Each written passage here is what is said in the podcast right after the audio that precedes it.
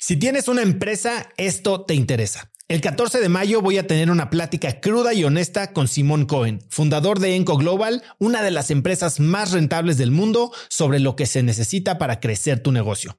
Después de muchos años en el mundo del emprendimiento y con la perspectiva de los cracks a quienes he entrevistado, hoy sé que la realidad es que no existe un secreto si es que quieres escalar. Lo que sí funciona es tener hábitos y sistemas sólidos, claridad en tus metas y aprender de quienes lo están logrando todo hoy en tiempo real. Te invito a Business Hackers, un evento virtual en el que por primera vez Simón nos contará los detalles de su negocio para entender qué hay detrás de ese éxito y qué es lo que se necesita para replicarlo en tu propia empresa. Conéctate a Business Hackers desde donde estés el próximo 14 de mayo. Inscríbete hoy mismo en cracks.la diagonal hackers y encuentras el link en la descripción de este episodio.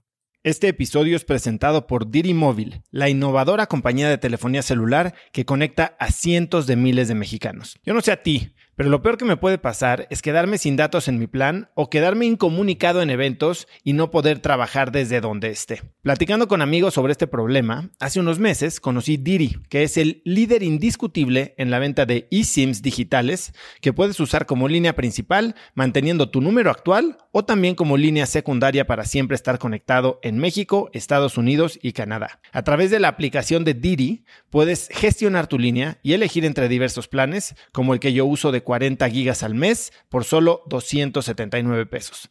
Por escuchar cracks, Didi te regala 7 días de servicio ilimitado totalmente gratis descargando tu eSIM gratis en didi.mx diagonal cracks. Didi se escribe D de dedo y R I.mx diagonal cracks. Creo que haces esto cuando es tu tercer negocio, no tu primero, ¿no?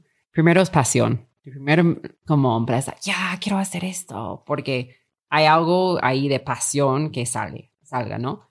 Cuando he llegado a mi tercera empresa, por ejemplo, no podía ser el fundador de Kavak porque no me gusta el tema de carros, ¿no?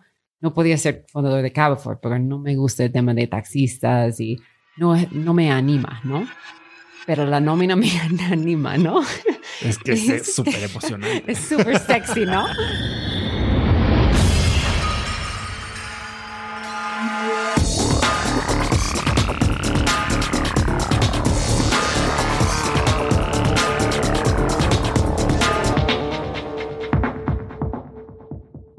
Hola y bienvenidos a un nuevo episodio de Cracks Podcast. Yo soy Osotrava y entrevisto cada semana a las mentes más brillantes para dejarte algo único y práctico que puedas usar en tu vida diaria.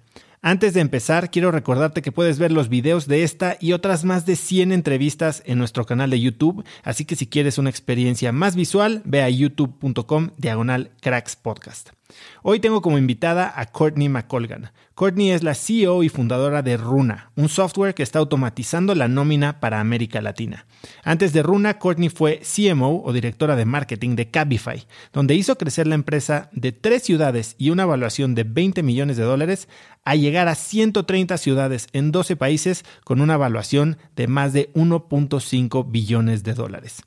Courtney tiene un MBA de Stanford y una licenciatura en chino y economía de Berkeley. Habla chino, español e inglés con fluidez y es mamá de tres hijos. Hoy Courtney y yo hablamos de balance en la vida, de las ventajas que tienen los extranjeros para transformar industrias locales y de cómo cultivar la confianza en ti misma.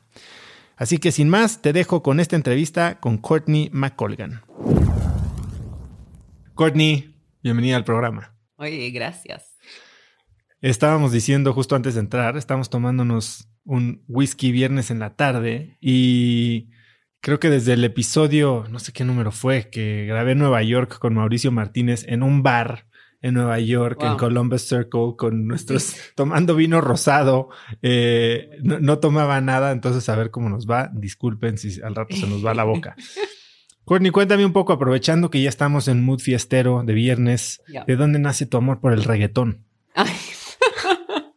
Olvidé que compartiste esa información contigo. bueno, creo que, mm, número uno, como soy casada con un peruano, ¿no? Este, me mudé de Los Ángeles a Perú y ahí descubrí reggaetón, pero claramente antes del reggaetón para mí era el rap de Los Ángeles. Yo estudié mi colegio y high school en como Los Ángeles, pero la parte de Los Ángeles donde estudió Snoop Dogg y también Cameron Diaz, un poco del, no sé, los lugares que, este, de los videos, ¿no? ¿Qué parte de Los Ángeles es esta? Es como un área, se llama Long Beach, pero para si es, escuchar las este, canciones de rap, se llama el LBP. Este, y bueno, Snoop Dogg estudió en mi, en mi colegio. ¿Te sientes identificada? Sí, es un reggaetón, como no es tan lejos, pero lo que me gusta del reggaetón versus como el rap es que hay mucho más ritmo, mucho más beat. Entonces, puedes disfrutarlo mucho más tiempo, ¿no? El rap a veces es muy fuerte, ¿no? Ahora, tú eres alguien que habla mucho de la equidad, de este esfuerzo por romper el techo de, de cristal. Y el reggaetón es un poco demeaning, ¿no? En términos de lenguaje hacia las mujeres. Sí, de todas maneras, ¿no? Buena pregunta. Em, pero al mismo tiempo alguien está contando su historia, ¿no? Eh, y reggaeton este, es como cómo han pasado su vida y es como hay mucho en las historias de reggaeton de lo que ha pasado en América Latina también.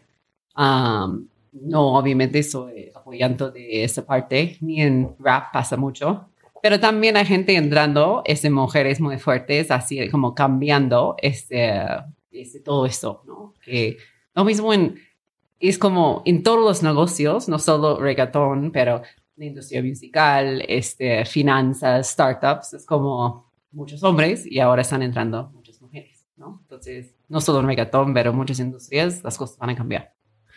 Ahora, así como tienes esta influencia del sur de California, donde naciste y después te fuiste a vivir al norte de California, donde te formaste, tienes influencia, como ya lo dijiste, de Perú, pero también de China. Cuéntame, a los 18 años, ¿por qué decides irte a vivir a China y cómo fue ese primer día en el que aterrizas en un país lejos de casa? Sí. Em, bueno, fui a China porque quería aprender chino. Eso es como un pequeño este, historia que muestra mucho cómo pienso sobre las cosas, ¿no? No me meto un dedo como ya me salto. y cuando entré a universidad, aprendí que, wow, China es como el país que va a cambiar el mundo. Entonces tengo que tener la capacidad de estudiar, conocer chino. Entonces quería aprender chino, hablar chino, porque quería hablar con los chinos sobre lo que estaba pasando en China. ¿Por qué? Porque lo que pasa en China va a impactar todo el mundo descubrí esto a los como 2011, no, 2000, 2004. ¿Qué fue lo que te hizo sentir eso? Este, oh, mi, mi carrera en universidad era economía. Entonces veas que las economías de los países afectan mucho ese todo el resto de la sociedad. Como mira Venezuela ahora, ¿no? Este, mira lo que está pasando en Perú ahora, como las, como, como las posibilidades de una sociedad tienen mucho que ver con lo que es posible económicamente. También salen muchos de los problemas, ¿no? Ese cuando tienes muchos recursos de minería, no desarrollas otras partes de la sociedad, ¿no? Temas así, ¿no? Y a través de esto aprendí que China estaba empezando de abrir sus puertas, aceptar capitalismo y dar a la gente la oportunidad de ganar. Qué interesante, ¿no? Porque en la misma casa tienes una abuela que sea ahí por todo el comunismo de China, donde todos tenían lo mismo este, ropa, este, trabajando en, en la cosecha. Este, y en la misma casa tienes un niño que está tomando su Coca-Cola, comiendo su McDonald's, y sus padres ahora son abogados y ganando por su propia cuenta, ¿no? Dice, qué interesante esto. Entonces, creo que para mí me gustan las historias de la gente, ¿no? Y pensaba, todo esto va a afectar todos nosotros, porque China es muy grande, ahora es como economía gigante para todo el mundo. Por esto quería estudiar chino, ¿no? Pero me metí a un clase en universidad y eso va a tomar años. no tengo años, tengo que aprender ya.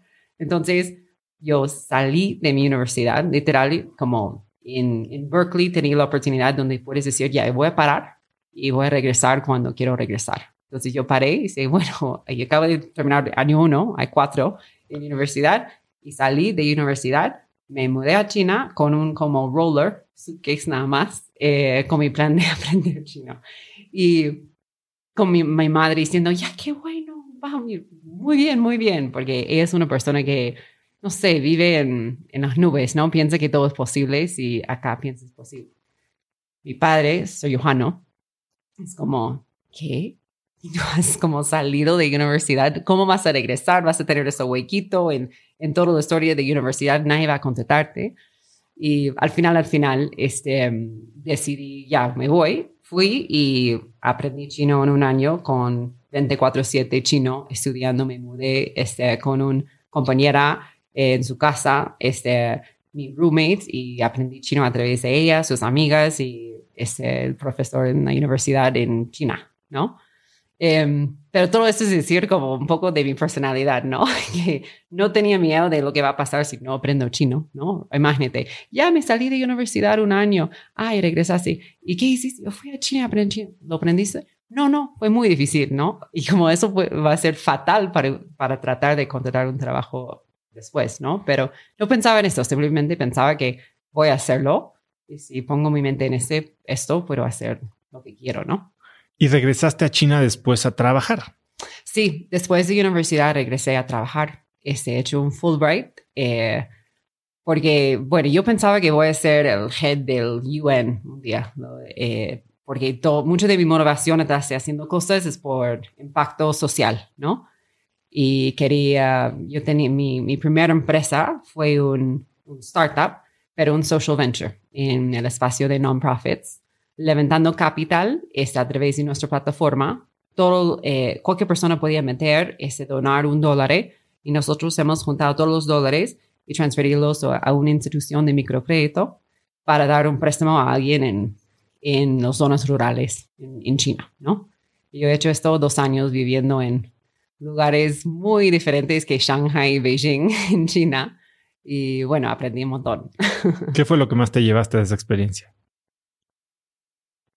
número uno, que no me gustó el vehículo de, de non-profits. Porque algo que no me gusta es que tienes que pedir dinero. Oh, por favor, ayúdame, como invierte en mi social venture para que yo pueda hacer buenas cosas en el mundo y no es sostenible, ¿no? Entonces ahí pensaba, bueno, creo que puedo hacer buenas cosas en el mundo, pero a través de otro vehículo, que es una empresa, ¿no? Y dos, que la tecnología es muy difícil. es mi primera vez haciendo un tech startup. Imagínate, en China, con como un, alguien de tecnología hablando chino, eh, tratando de hacer como construyendo esa página web fue bien difícil, ¿no? Um, entonces aprendí ahí mucho que, bueno, la siguiente vez voy a hacerlo así, ¿no? Y la última, la importancia del diseño. Creo que, no sé, para mí el diseño de tu empresa, tu producto es todo y no lo hemos logrado hasta la última versión. Y creo que si podíamos tener esa, esta versión al principio, sería mucho más exitosa.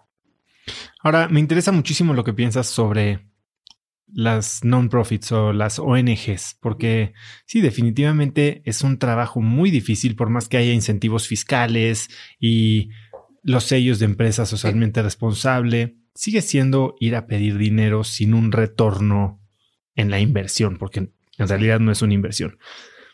¿Tú cómo piensas o qué le recomendarías a cualquier empresa que quiere tener un impacto social o cualquier organización que quiere tener un impacto social cuando está debatiendo entre si ser una empresa social, pero con rentabilidad, versus ser una fundación?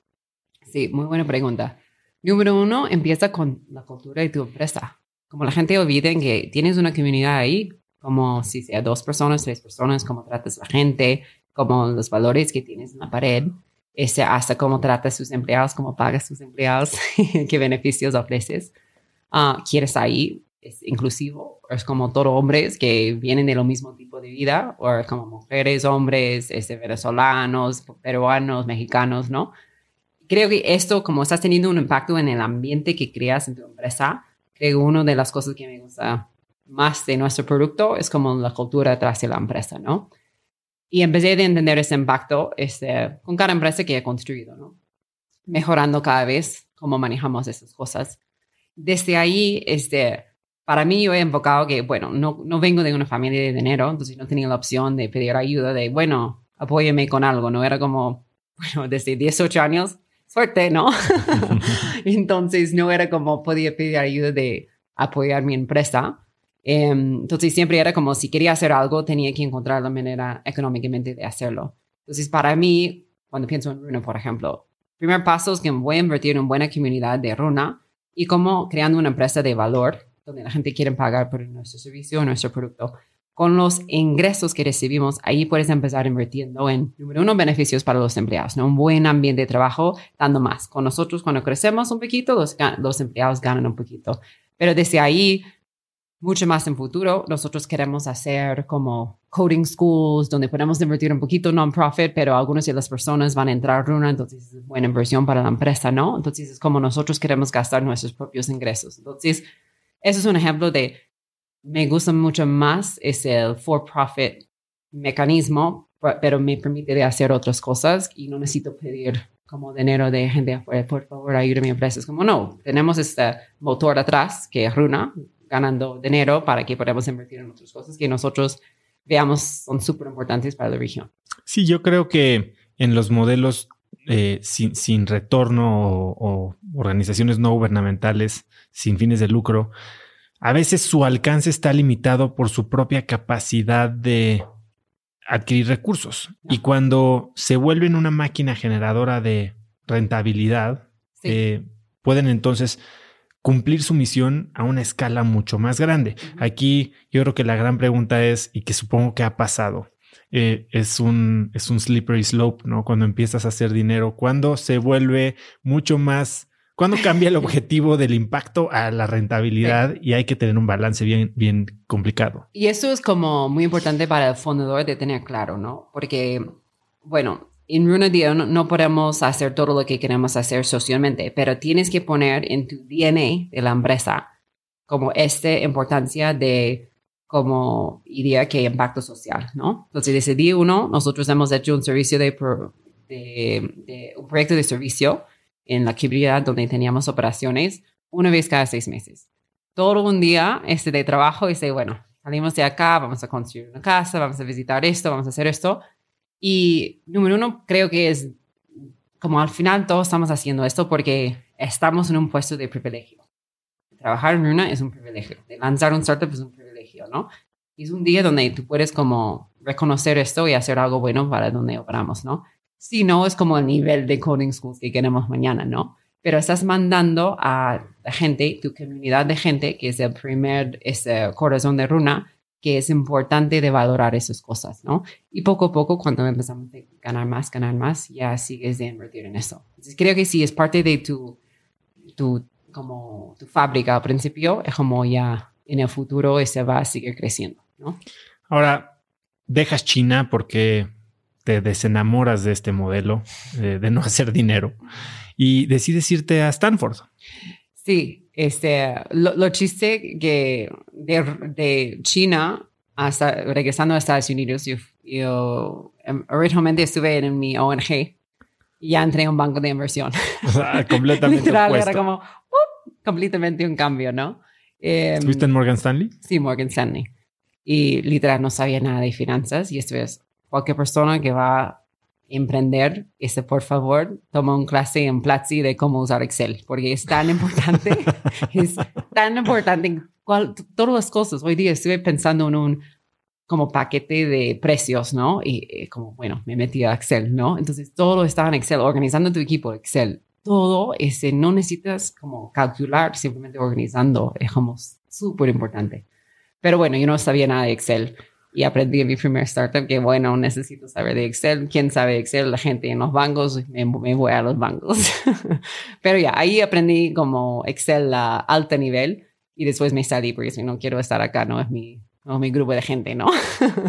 y sí, fui a Stanford. Em, ¿Qué buscabas de una maestría? La gente me pregunta, oye, ¿vale la pena hacer una maestría? Creo que era una pregunta de tan, tan plana como vale la pena.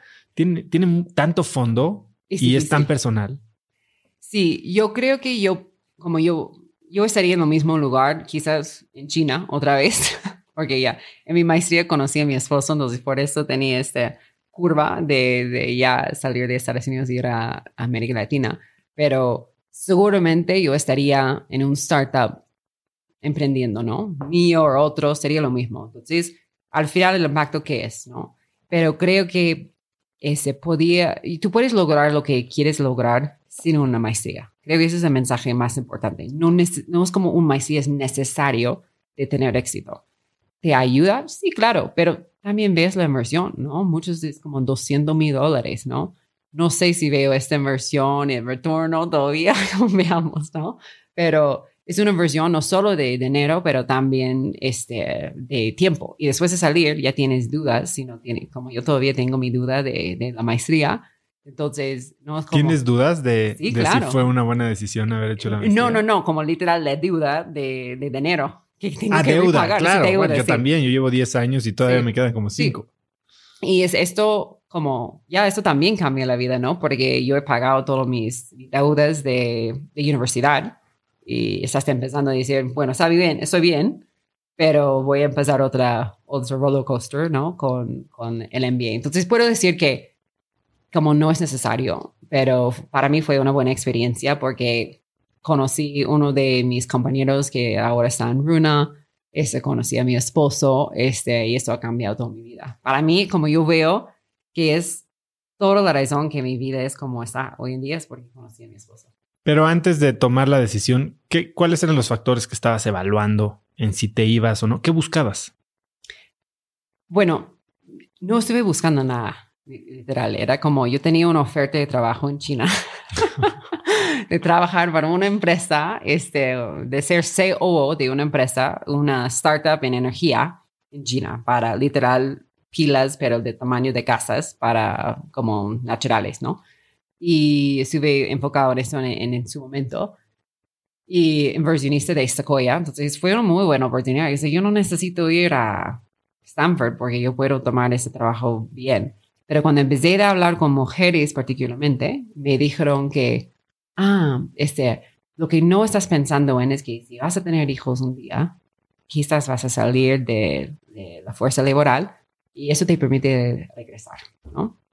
Yo sé, bueno, ni es en mi plan de casarme ni tener hijos, entonces, pero quizás debo escuchar esto, ¿no? Este, como un seguro.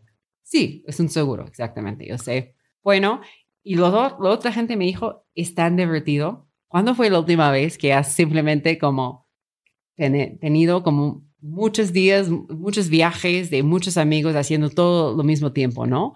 Porque en el momento yo tenía 28 años, ¿no? Entonces era como, bueno, yo he trabajado desde que tenía 14 años y siempre era, estás preparando para la siguiente cosa. En tu maestría es un poquito tiempo donde no estás preparando porque el tema es la maestría, ¿no? Entonces tú tienes dos años de relajarse en realidad. Y esto fue interesante también. Tenía miedo porque, no sé, a veces si relajas, como vas a tener el problema de no quieres ponerse a trabajar otra vez, ¿no? Este, pero fue muy divertido de, de no tener esa presión que creo, no sé si pasa acá, pero puedo decir como en Estados Unidos es que el momento que puedes leer es como hay presión que tienes que lograr, no sé, sigo tratando de lograrlo, no sé qué es, pero lo que está arriba, ¿no? Eh, y eso es mucho de la psicología de Estados Unidos, pero los gringos les gustan trabajar 24/7 para no que sé, ¿no? ¿Cuál es el objetivo? Mucha gente no, no, sabe, ¿no? Bueno, ahorita platicábamos de que eres LinkedIn influencer, ¿no? eh, eh, Courtney tiene miles y miles y miles de seguidores en LinkedIn y dice que es como su Facebook, que se la pasa ahí pasando. y yo lo que le digo es que para mí LinkedIn de repente es muy agresivo. Es eh, bueno, si, si en Instagram todo el mundo es bonito y guapo y tiene familias perfectas, y LinkedIn es lo mismo, pero con dinero. Sí, sí. Sí, viene, no, como no es uplifting, ¿no? Yo entro a mi LinkedIn como, acabo de cerrar esa ronda y ya mi empresa ahora valora no 5 billones, pero 10 billones y yo soy con mis, bueno, sigo trabajando, ¿no? un día, un día. Pero y no sabía que llegué a este punto de influencer hasta que me contactaron LinkedIn y no sé qué, pero no entiendo. Pero probablemente como entiendo que es, sí, es parte de la gente que tienen perfiles en LinkedIn. Entonces ahí el mundo es mucho más chiquito, gente que trabaja, ¿no? Eh, y bueno, es, es interesante, ¿no? ¿Y, qué haces en LinkedIn? ¿Qué es lo que te llama a estar ahí tan activa? Um, me gusta compartir como, creo que lo que he aprendido en, en, particularmente en América Latina. Creo que mi punto de vista es muy similar en Estados Unidos, es como no veo que tenga un punto de vista interesante, pero cuando llegué acá, como creo que traigo un punto de vista diferente, ¿no? Número uno, como en el mundo de tecnología, todos piensan que, ah, Silicon Valley es como lo máximo, los buenos startups son de ahí, yo sé, bueno, es como, número uno, trabajé en un fondo de inversión por dos años en uno de los grandes, DFJ, que es muy grande, y la otra como Morgan Dollar. Buenos fondos de inversión, pero veas lo, donde la gente está innovando, es como, ¿para qué? Eso es como eh, mejorando como 50% más, el 10% de la población que no necesita mejorar 50% más, ¿me entiendes? Es como, si lo hacen, ¿qué va a pasar, no? Obviamente cosas grandes salen de ahí también, pero hay mucho que están innovando para innovar sin un, un, un impacto grande, ¿no? ¿Cuál es la innovación con menos sentido que te viene a la mente ahorita? De ese este tipo de lo que estás pensando. Este, bueno, pregunta, no sé si puedo decirlo, pero no, eh, como recuerdo uno que era como un, una aplicación que pones encima de tu email de organizar tu inbox, ¿no? Y claramente si todos nosotros sabemos en email como tenemos que tener una mejor manera y no sabes si va a ser por acá, por acá, por acá, por acá. Pero cuando veas el impacto de estas cosas, como realmente como eso no eh, han invertido como millones de dólares en esto y no tenía ningún impacto, no estaba como, ¿cómo va a mejorar la vida de miles de personas? Yo personalmente no podía mm, como motivarme de hacer esta startup, ¿no? Yo lo veo un feature versus una empresa, ¿no? Y muchas de las cosas en Silicon Valley es como, ¿es un feature o es como un producto como solo, ¿no? Versus acá, como mira los problemas que estamos tratando de, de atacar, ¿no? Es como, crédito, ¿no? La gente no tiene acceso a crédito. Este, hablando de Nubank, ¿no? Ves como los tasas de interés antes de ellos entraron y la experiencia de usuario malísimo. Lo mismo con los bancos. Este, y hablamos de educación, ¿no? De penetración de educación a alto nivel súper bajo y todo va a llegar digitalmente con Platzi y todo el resto que están integrando, en, innovando en este espacio. Obviamente yo veo el lado de business services, ¿no? Y cómo las empresas manejan sus negocios y como literal veas como estamos viviendo en la misma vida cuando ves las vidas personales de la gente en América Latina. Piden sus Ubers, Rappi para entrega de comida y Amazon o Mercado Libre para entregar como ropa, esas cosas. Pero entra a la oficina y estás entrando las, las ochentas, ¿no? Cómo manejan su día a día, ¿no? Cómo pagan, ¿no? transferencias bancarias por las cosas que necesitan, ¿no? cómo manejan su nómina, ¿no? Contabilidad, este, eh, documentan las cosas, ¿no? Entonces creo que veo mucho más oportunidad de tener mucho más impacto acá y razones reales de tener empresas que me motivan, ¿no? Entonces, tomando en cuenta esta experiencia y llegando acá como tengo que hablar, ¿no? Porque yo veo que tengo todas esas conexiones en Silicon Valley y recuerdo cuando empezamos de levantar capital este, para Cabify y nadie quería invertir en América Latina. Era como, no, caja negra, sorry, no invertimos en América Latina. Como, ¿Cómo puedes decir esto? Como, tú eres un fondo de inversión, inviertes en startups que van a ser unicornios y tú vas a ganar un montón de dinero, ¿no? Entonces, ¿cómo puedes decir todo un parte del mundo es como un X, ¿no? Y poco a poco estamos mirando hoy en día que nunca ha sido un mejor momento para un emprendedor latino de levantar capital, ¿no? Pero eso ha sido como cuando yo entré a Cabify en 2014 hasta ahora, las cosas han cambiado mucho.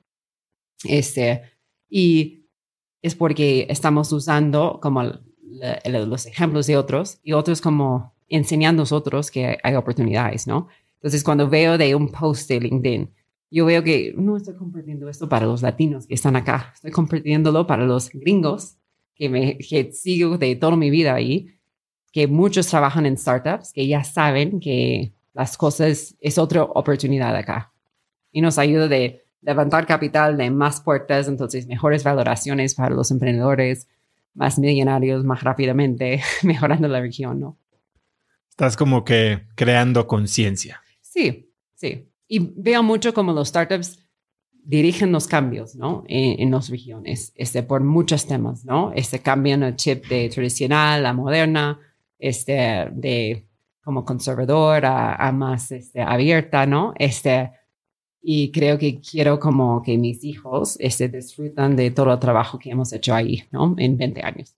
Ahora, hoy estás hablando de impacto y de escala, pero saliendo de Stanford, fundaste una empresa de diseño de joyería. Cuéntame un poco cuál era la lógica o si en ese momento no pensabas como piensas hoy y qué es lo que te llamó la atención de ese negocio. Y después quiero que me cuentes cómo fue el desenlace de ese negocio, que también creo que hay muchos aprendizajes de ahí. Sí. Creo que, bueno, eh, era el momento de e-commerce en Silicon Valley, ¿no? Hay esas olas que pasan por Silicon Valley. Hay- había esto como de todo de renewable energy y, y después... Eso no fue a ningún lado. pero fue, fue preocupante, pero salió Tesla de ahí, ¿no? Ese salió algunas empresas más que han tenido éxito, muchos que no han tenido éxito. Ese, y después de esa ola de e-commerce, ¿no? Como lo mismo que está pasando acá, ¿no? Mucho de consumer está en fuego, ¿no? Este, porque hay las tendencias que pasan, ¿no? Entonces ahí era como mucho de qué podemos vender a través de una interfaz en línea, ¿no? Este, entonces, pensando en ese espacio, lo bueno, yo soy una persona como me gusta, me gusta la moda en general.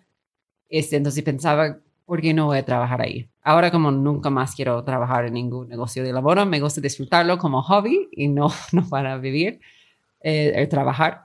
Um, pero bueno, pensaba que hay muchos diseñadores independientes que en la moda, como la gente vean sus ideas y los marcas grandes lo producen en volumen y los diseñadores originales no reciben nada. Y Pensaba que malísimo, ¿no? Quiero cambiar esto. Entonces mi, mi página web permitió a los diseñadores de joyas de subir sus diseños. La comunidad podía votar. Basado en esos votos, hemos mandado en un, como compra ese temprano con descuento.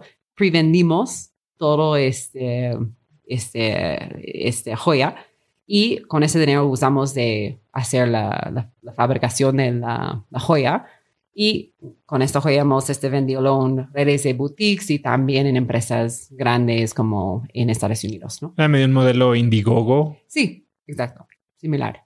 Eh, era mucho trabajo, como 50 mil cosas difíciles de esto, como creo que en un startup tienes que hacer una cosa bien, nada más.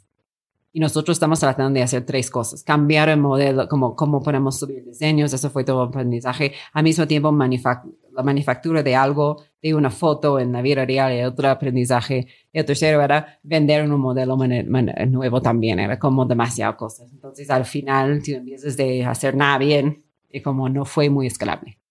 Y cuando decides, te, te adquieren esta compañía, Sí. pero es un, como le llaman, un acquihire. Un ¿no? acquihire, sí. Eh, entiendo que para ti fue como un, un hit. Y, sí.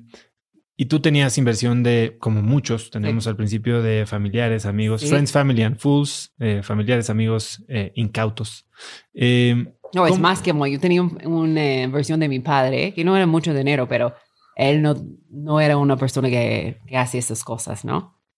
Eso fue lo más difícil. cuéntame cómo fue esa conversación. Sí, es como duro, ¿no? Porque al mismo tiempo nosotros vivimos en, en una vida muy diferente. Si aprendes, si estás en el mundo de tecnología ya, tratando de comunicar esto a tus padres es como, él es lejano, como de otro mundo, ¿no? Además, mi padre, su padre, era una empleado de limpieza en una escuela, ¿no? Entonces vino de nada, ¿no? Y aquí mi padre acaba de darme 5 mil dólares para hacer algo y yo lo tiré en la basura en un año. Como, trate de explicar, no, era imposible de explicar, ¿no? Simplemente que yo he dicho que, bueno, la empresa no es escalable, eh, quiero cortarlo acá porque tengo 32 años y yo tengo, no sé, 15, 20 años más de crear algo grande y mi plan es de crear algo grande, ¿no? Como claramente no estaba de acuerdo, pero es mi vida, ¿no? Pero fue muy duro de todos los inversionistas, porque creo, que los inversionistas de afuera entienden un poquito el juego, ¿no? Que Los no es profesionales. sí. Pero de tus familiares es difícil, ¿no? Um, pero bueno, es parte del viaje, ¿no? Este, y todo esta parte del viaje es muy importante porque ya llegas a un punto donde estoy ahora, que es, bueno, hay toda la posibilidad que Runa puede morir mañana, ¿no? Pero si pasa, voy a lanzarlo de nuevo. Y no me importa, ¿no? Porque estoy tan segura que eso es el negocio correcto para este mercado. Pero no tengo vergüenza porque todas estas partes del proceso ha sido poco a poco estás perdiendo la vergüenza, ¿no? Este es un proceso, ¿no? Es de un día a otro, como ya no me importa lo que la gente piensa, ¿no? Pero poco a poco es como, I don't give a shit, ¿no? ¿Y, ¿Y qué le dirías a la gente que va a arrancar un negocio y que va a tomar dinero de su familia? ¿Cómo tener esa conversación? O si de plano deberíamos de pensar en no tomar dinero de la familia. Sí, es difícil porque la gente que van a invertir siempre es tu círculo primero donde vas a empezar. Creo que es súper importante tener la conversación que hay 95% chance que no van a recibir un, un vuelto de este dinero, ¿no? porque los odds, los odds honestamente son peores que esto, ¿no?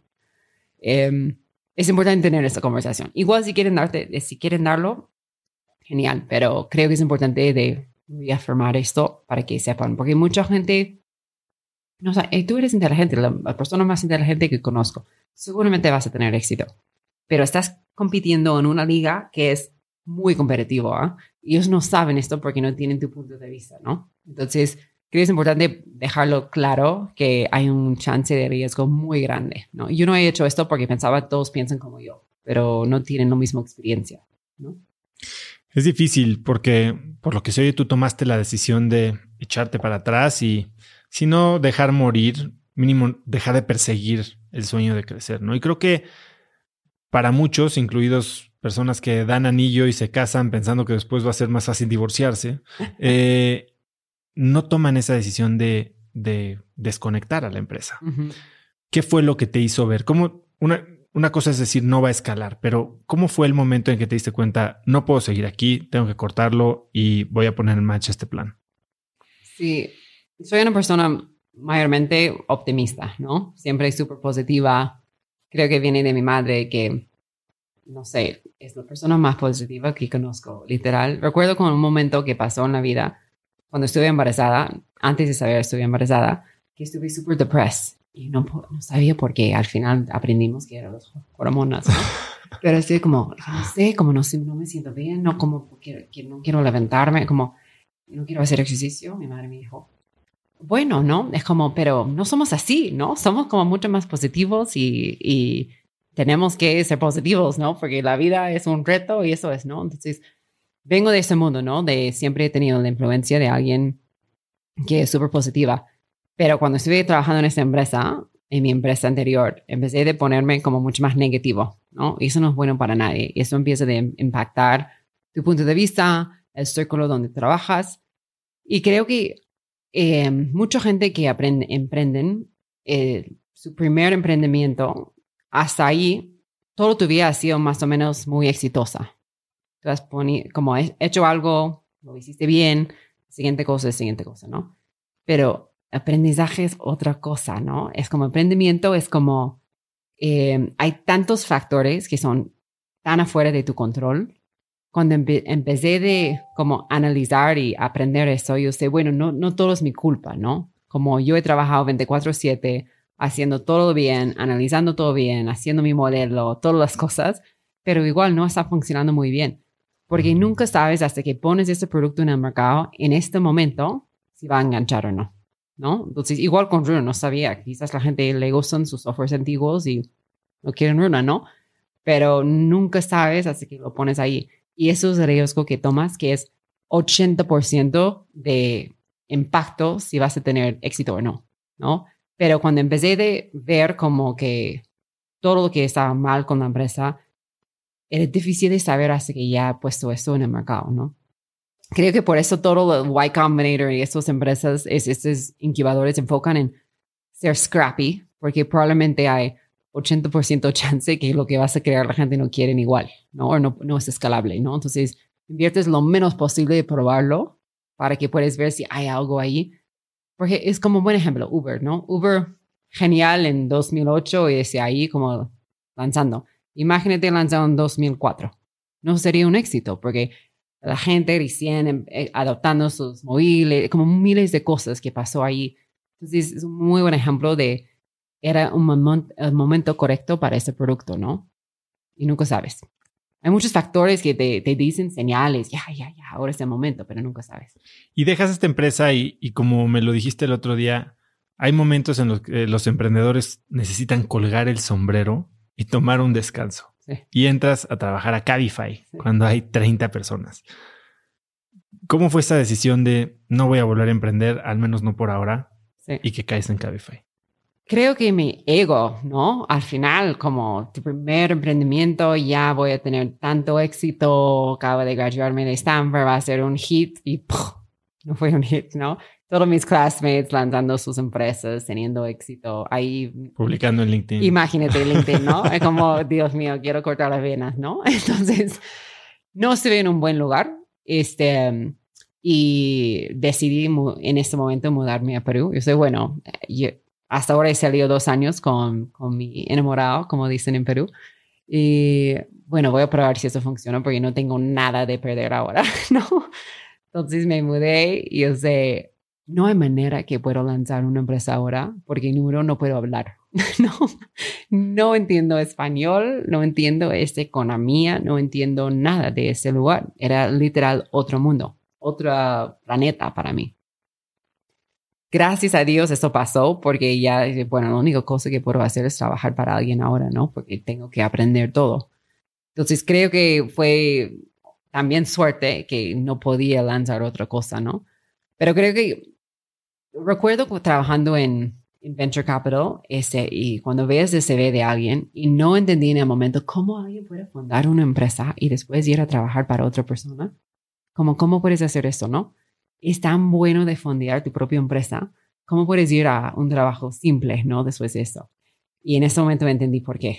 Porque es como, saca todo, todo, todo de ti de fondear una empresa, ¿no? No solo estás pensando en el negocio, contratar gente, levantando capital, qué está haciendo la competencia. Imagínate tu vida social afuera de eso. Es como muy, muy cansado. Em, y también 80-90% del tiempo no estás correcta, ¿no? Porque es un negocio, es el día a día, ¿no? Entonces, eh, cuando llega a Perú era simplemente como, bueno, quiero hacer algo bien. Nada más. Entonces, hay un puesto en Cabify de manejar adquisición de clientes eh, como CMO. La empresa acaba de cerrar sus series a una valoración de creo que 20 millones de dólares y me gusta la aplicación. Uber no está acá, estaba en el momento muy enfocado en China y Europa y el fundador y Cabify estudió en Stanford, me imagino es inteligente, me voy con él y solo tenía que enfocar en dos cifras, el costo de adquisición y valor de cliente. Yo sé, qué fácil es mi día a día, ¿no?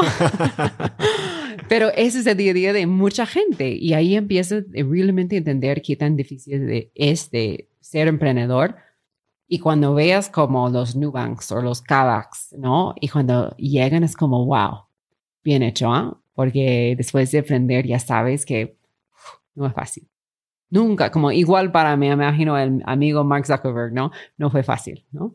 Y esta experiencia de trabajar dentro de, digo, ibas en un cohete, ¿no? No era un cualquier trabajo corporativo. Em, ¿Cómo te hace mejor como una futura fundadora? De trabajar en otra empresa. Ay, Dios mío. Este, aprendido mucho trabajando en Cabify. Eh, creo mucho por el bueno, mucho por el malo, ¿no? Este, creo que tienes otra perspectiva, número uno, ¿no? No eres el, dueño, entonces la gente habla contigo un poquito diferente, ¿no? Comparten mucho más contigo y, y ves... Ah, es mejor. Sí. Comparten más contigo. Sí, mucho más, ya. Este, comparten mucho más que quejas, ¿no? Porque tú eres otra persona que trabaja ahí. Entonces creo que comparten mucho más. También tú tienes el espacio mental de analizar todo lo que está pasando. Creo que cuando eres fundador, estás analizando 50 mil cosas. Una cosa más es cómo las cosas están funcionando día a día, ¿no? Como viendo cómo alguien presenta si vamos a tener un eh, esquema de desempeño o no. Vamos a contratar mujeres o no. vamos, cómo vamos a crecer, ¿Qué, cómo vamos a compartir métricas, ¿no? Este, todo eso empiezas de ver son decisiones hechas por alguien y no son tus decisiones, ¿no? Y ves como estoy de acuerdo con eso o no. Y mirando el impacto de estos en, en el resto de las personas, ¿no? Y porque no son tuyos, no sé, quizás no lo analizas un poquito diferente, ¿no? Si fue bueno o malo. No me importa porque no fue mi decisión, ¿no? Simplemente como decisión, impacto, ¿no? Bueno o malo. Entonces ahí empecé de, de ver mucho más. También tenemos la oportunidad en Cabify de crecer de 20 millones de dólares a 1.5 billones en tres años abrí 130 ciudades entre dos, 12 países con ellos. Entonces, para mí fue mi PhD en unicornios, PhD en, en startups, PhD en, en, América Latina, ¿no? Este, llegué a Argentina diciendo, porque ellos hablan diferente y no entiendo nada, ¿no? Entonces, este, empecé a aprender sobre las culturas de América Latina, que yo pensaba todo, obviamente de Estados Unidos piensan, ah, América Latina, todos son amigos, ¿no? Y llegas como los chilenos odian los peruanos, todos en América Latina odian los de España y la empresa era basada en España y no entiendo qué, qué está pasando, ¿no? Entonces, aprendí mucho este, trabajando en la empresa por miles de niveles que todo esto he traído a Runa, ¿no? Y, y por esto cuando veo emprendedores que llegan de Estados Unidos y van a aprender en América Latina, yo sé, mm, me gustó que tenía esa experiencia, experiencia, experiencia antes en, en Cabify, ¿no? Porque aprendí mucho que aplico día a día a Runa. ¿Hay algo que puntualmente te acuerdas que hayas adquirido algún hábito, alguna técnica de management que aún mantienes en Runa? Varias. Uno es que desde día uno en Runa hemos tenido encuestas de feedback con los empleados, empezando con cinco chicos en la misma oficina, como encuesta de feedback cada mes, anónimo, donde puedes compartir cualquier cosa.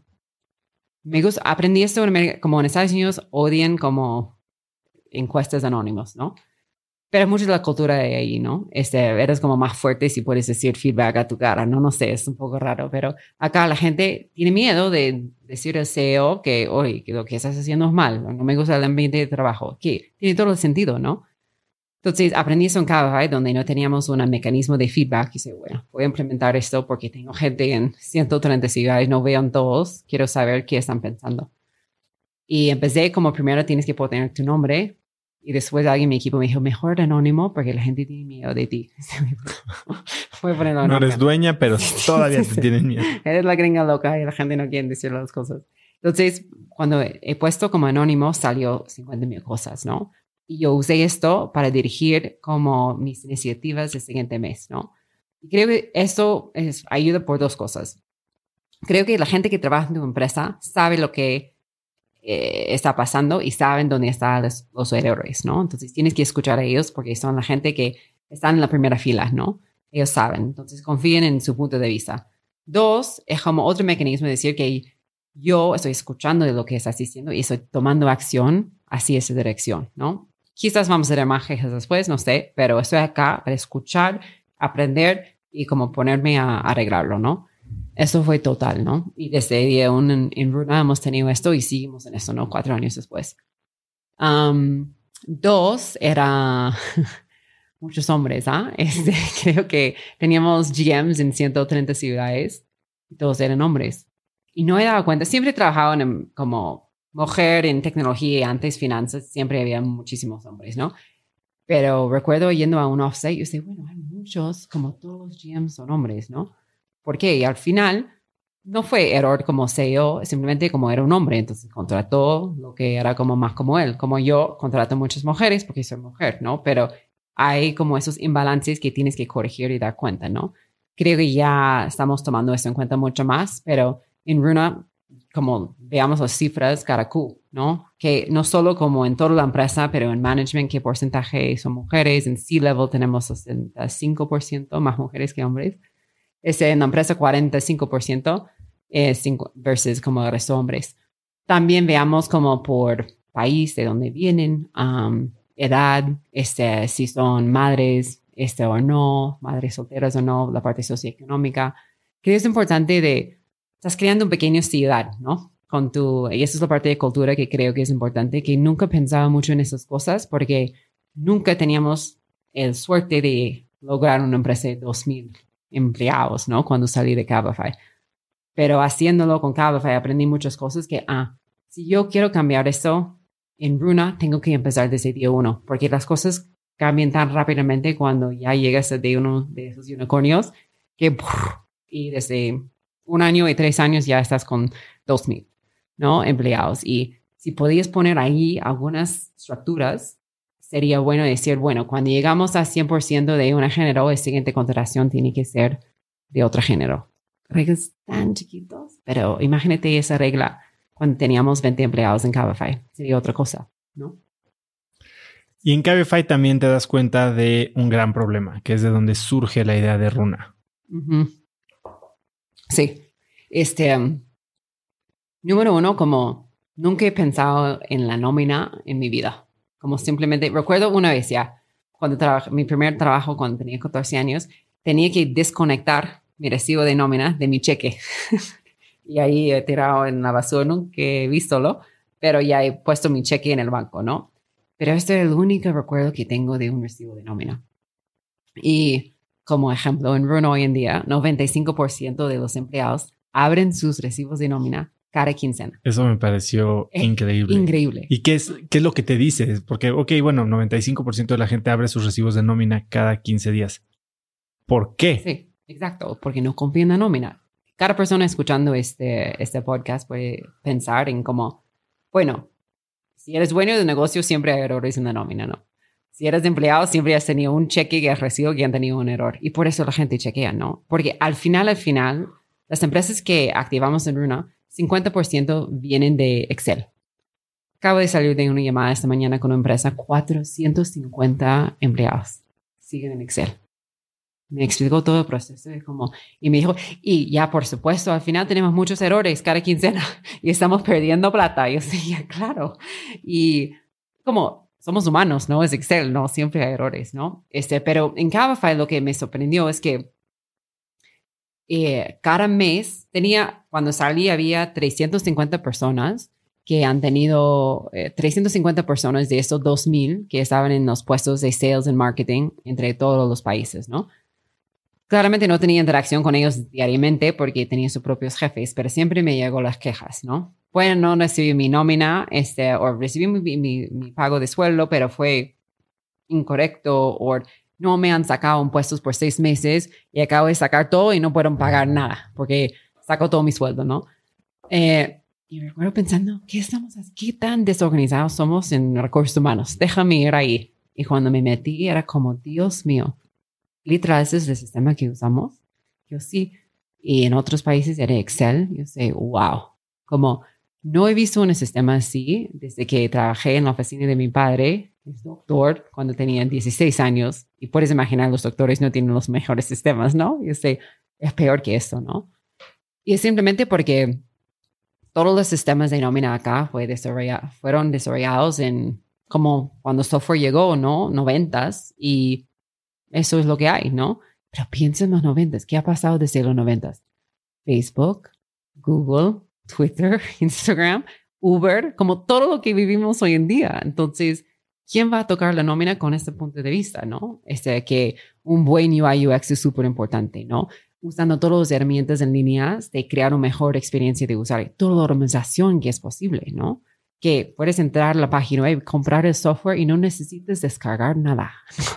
sí, si cambias de computadora no pasa nada. Sí, es como o cuatro personas pueden conectar al mismo tiempo, ¿no? Y puedes tener accesos diferentes, ¿no? Todo eso que literal es como, wow, cambia la experiencia.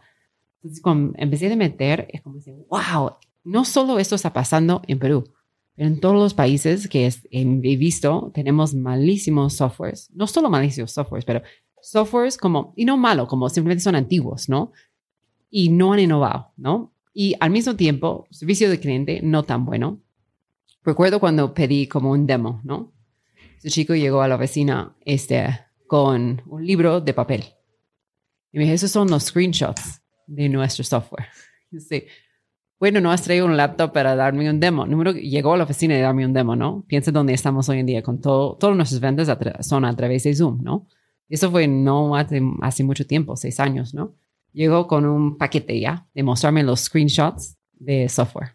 Dice, wow, hay una oportunidad acá de innovar, innovar inmensamente y eso va a ayudar al final a los pymes de invertir su tiempo en otras cosas que la nómina al final, ¿no? Y es el primer interacción con el empleado y el empleador, ¿no? Como digas, quiero que trabajas conmigo, te ofrezco este sueldo, ya venga conmigo, ya me voy y su primer cheque es incorrecto. Como qué vergüenza, ¿no? Y cómo pueden confiar en ti si no puedes pagar su nómina, es algo básico, ¿no? Desde ahí empieza el resto, ¿no? Pero es triste, ¿no? Eh, lo veo triste, ¿no? Este, y también el tiempo que toma, ¿no? Eh, creo que cuando veamos un pyme, nuestro cliente promedio es un pyme de 30 empleados, ¿no? Y veamos que toma 18 horas cada quincena de hacer la nómina que es una semana de trabajo para alguien de nominista de recursos humanos adentro de la oficina. Y nosotros podemos cortar esto a un día. Estás dando una persona de un pyme que ya sabes los recursos son limitados toda la semana de hacer otras cosas, ¿no? Entonces, hace la diferencia. Y esta filosofía de que tú tienes de cuida a tus empleados y ellos cuidarán de tu empresa, bueno, la estás llevando a un negocio. Sí. Sí. Ahora, cuéntame un poco porque hace un momento dijiste que fuiste parte de Y Combinator, ¿no?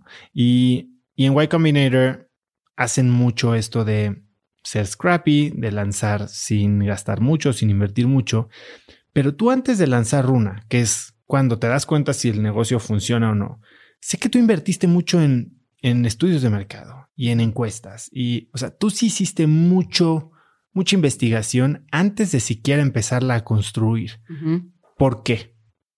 Sí, creo que haces esto cuando es tu tercer negocio, no tu primero, ¿no? Primero es pasión. Primero, como empresa, ya quiero hacer esto, porque hay algo ahí de pasión que sale, salga, ¿no?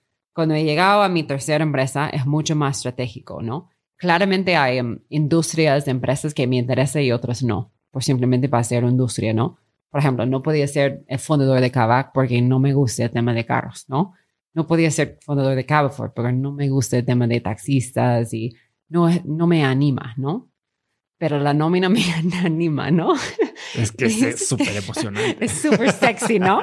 No, el tema es que me gusta la oportunidad de revolucionar una industria, ¿no? Con un solo herramienta. Eso que me, me gusta mucho y que cuando veas 80% de las economías de cada país en América Latina son pymes. 70% de empleo viene de pymes, que son gente como tú y yo lanzando un negocio, ¿no? Y muchas veces familiar, 30 empleados, ¿no? Me gusta el impacto ahí. Y vengas, como veas, como el impacto social que viene de mis días en China, ¿no? Esto me motiva, ¿no? Um, y empecé a investigar varios negocios que estaban alineados conmigo en esas cosas. Y como lo que salió más fuerte para mí fue la oportunidad de la nómina. Y cuando empecé a pensar en, bueno, si voy a hacer un sistema de nómina, tengo que escoger el país. Eso es otra cosa de, creo que era bueno de no tener lealtad a ningún país y ver los países como oportunidades. Y he seleccionado México de todos los países en América Latina porque obviamente mercado gigante, es la nómina es lo más complejo acá, no más complejo acá. La gente piensa en Brasil, sí, Brasil tiene muchas leyes, este, pero es mucho más blanco y negro acá. Aquí todo es gris. Cuando estás construyendo un software es muy difícil. ¿ah? Y este tercero era como, me gustó la gente al final. Es como cuando pensaba en todos mis viajes en Cabify, como cuando disfruté como mis tiempos más, era como mis, mis viajes a México, ¿no? Es un, como Ciudad de México está teniendo su momento en el mundo, ¿no? Creo que todo el mundo sabe que, ah, México, genial, ¿no? Ciudad de México, genial. Y, me gustó mucho como el lugar. ¿Y qué tipo de análisis o estudios fueron los que más peso tuvieron en tu decisión? Sí. Bueno, primero he hecho como análisis de 150 softwares en toda la región, ¿no? México, Brasil y todos los países en América Latina. Como, Cuando dices ese análisis, ¿cómo lo haces? Yo llegué como, oye, soy empresa X de Estados Unidos, ah, estamos abriendo operaciones en Argentina, quiero ver tu software de nómina, porque vamos a abrir una operación acá. Me han hecho el demo. Obviamente eso no fue en papel, porque no estuve en Argentina, fue a través de un videollamada. Pero ahí, literal, mirando si lo que lo he visto en Perú, era lo mismo en todos los países. Quizás pensaba, no sé, quizás Perú es un poco atrás, no sé, como no entiendo, pero quizás. Pero después de ver todos los países, no podía creer que un país tan desarrollado como Brasil, que la gente compara con Estados Unidos, tenía software así. Y lo mismo México, ¿no? Y después de ver como todavía tengo los screenshots de mis llamadas y todo, wow, qué gran oportunidad hay acá, ¿no? no solo como de dos puntos de vista. Número uno, como ya, mejor UI UX, mejor experiencia de usuario, fácil. Pero es más como todos esos softwares como son calculadoras. Tú pones los números y te, salen como cuánto tienes que pagar. No puedes pagar adentro del software. No puedes hacer tus declaraciones fiscales. No puedes pagar tus proveedores de beneficios. Ah, no, no, no. Eso tienes que hacer afuera. Todo esto es incluido y es parte del valor agregado de un software de nómina en Estados Unidos. Llegó acá y como me miran como, no, claramente no tenemos esas cosas, ninguno tiene esas cosas. Y dice, wow, claramente puedo crear algo 10x mejor, ¿no? Va a ser duro porque claramente todas las integraciones son malísimos, pero después de hacerlo ya está. Eso que, que me dices ahora y que hablaste de David Vélez y hablaste de Carlos García, uno colombiano, en Brasil, otro venezolano, en México. Es, es impresionante cómo tal vez venir de afuera te da objetividad. Y me contaste que cuando estabas tratando de fondear Runa, los inversionistas te decían, ¿y por qué no lo ha hecho ningún latino? Y los latinos me dicen, porque eso va a funcionar, porque los gringos no, no están dándote plata, ¿no? Es como, ¿quién va a darme dinero? Um, sí, era súper interesante, ¿no? Este, por un lado tenía la experiencia de Cabify, que por lo menos me han dado un poquito como respecto a la región, ¿no? Que no acabo de llegar ayer, ¿no? Pero al mismo tiempo, como muchos inversionistas acá, como justo lo que me dijiste, ¿cómo te ocurrió de hacer un software de nómina? ¿No? Yo soy de acá y nunca entró en mi mente de hacer ¿Por algo qué así. no se nos cruza la mente? ¿Por qué problemas que vivimos en carne propia no los resolvemos los locales? Sí. Y creo que ah, empecé con esto con mi esposo, porque estoy poteando ideas, ¿no? Y él me dijo, bueno, esa idea de software de nómina buena, porque oh, desde día uno eso siempre es un pesadillo, es una caja negra, hay alguien atrás, en, como siempre en un lugar oscuro haciendo todo y siempre está incorrecto y es malísimo y no entiendo nada, ¿no? Bueno, bueno, voy a investigarlo más, como igual, como yo no sabía mucho de la nómina en Estados Unidos, ¿no? Porque no era un tema, ¿no? Pero creo que, bueno, Iman, lo bueno es que yo pensaba, bueno, si pueden hacerlo en Estados Unidos, yo puedo hacerlo acá, sin problema, ¿no? Sin saber mucho de la nómina, en detalle, ¿no? Y esto fue bueno de no saber tanto antes de empezar, porque yo- si yo sabía lo que es, yo sé hoy en día, no sé, suena malísimo. Aquí estoy cuatro años después y hemos logrado mucho. Pero ejemplo en México, 32 estados, 10 esquemas de pagar a la gente. Cuando lanzamos en enero de 2018 teníamos un esquema de pagar a la gente, un estado. Yo ni sabía que había 32 estados ni 10 esquemas de Bueno, pagar a yo no gente. sé de qué hablas cuando me dices sí, 10 sí. esquemas de nómina. Y es como, yo pensaba, bueno, pagan a la gente, nada más, organizamos las leyes, hacemos el software, ya, vamos. Y empezamos a hablar con clientes y, ya, y tú manejas como eso, gente pago por hora, ¿no? O, no sé, este, sindicalizados, y como, ¿qué es esto? Asimilado, como, ¿qué? Y empecé a aprender como hay diferentes maneras de pagar a la gente. Yo sé, y hablando con los economistas, ¿y qué es asimilados, no? y me dije, bueno, es como básicamente nóminas sin temblar, ¿no? Pero empecé a entender como todo, todo, todo lo que es abajo de la nómina, que es muchísimo, ¿no? Y creo que fue bueno que no sabía tanto, porque tenía ese sueño que podía hacer todo, ¿no? Y, pero sí no sabía nada antes de empezar. Tenía una idea que, bueno, si lo, podemos hacerlo, lograrlo en Estados Unidos, podemos lograrlo acá. Sí, lo mismo me dijo creo que David, que Mm, como que no sabes lo complicado que va a ser, entonces te avientas. sí. Y como te animas que, ay, yo puedo hacerlo, claro, ¿no? Soy inteligente, puedo como animar a la gente de hacer esto, ¿no? Pero sí es pesado, ¿eh? Ahora empezaste esta empresa y buscaste inicialmente un cofundador, pero Sí, sí. En mi footnote acá es que todas mis empresas anteriores yo he tenido un co-founder, ¿no? Pero en Runa llegó en un momento, es como, ¿quién, quién puede ayudarme, no?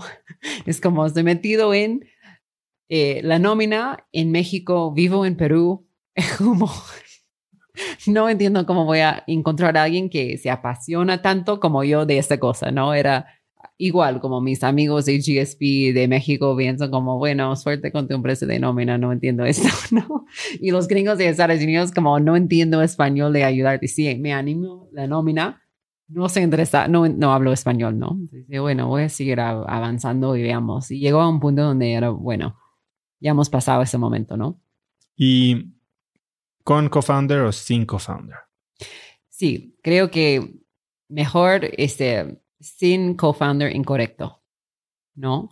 Y esto que la gente no piensa en es como, ay, necesito un co-founder porque los VCs me dicen, o no sé, todos los startups exitosos tienen co-founders. Número uno, puedo decirte quién es el fundador de Facebook, Mark Zuckerberg. ¿Quién es el fundador de Microsoft? Bill Gates. Todos ya tienen co-founders, pero claramente hay una persona que es el founder y todos nosotros sabemos. Entonces, creo que un momento ya llegaron de quiero tener un compañero en eso, necesito a alguien en esto. Pero había una persona que estaba empujando atrás, ¿no? Entonces, claramente no necesitas tenerlo, pero si tienes a alguien que ya te conozco y con quien puedes trabajar, obviamente el viaje es mucho más divertido, eh, como la vida, como prefiero ser casado. Este, hay subidas y bajadas en esto también, pero es mucho más divertido a largo plazo, ¿no? Entonces creo que eh, lo importante es piensa en una empresa como Uber, este, Facebook, ¿no? Toma por lo menos 10 años de ir a la bolsa, ¿no?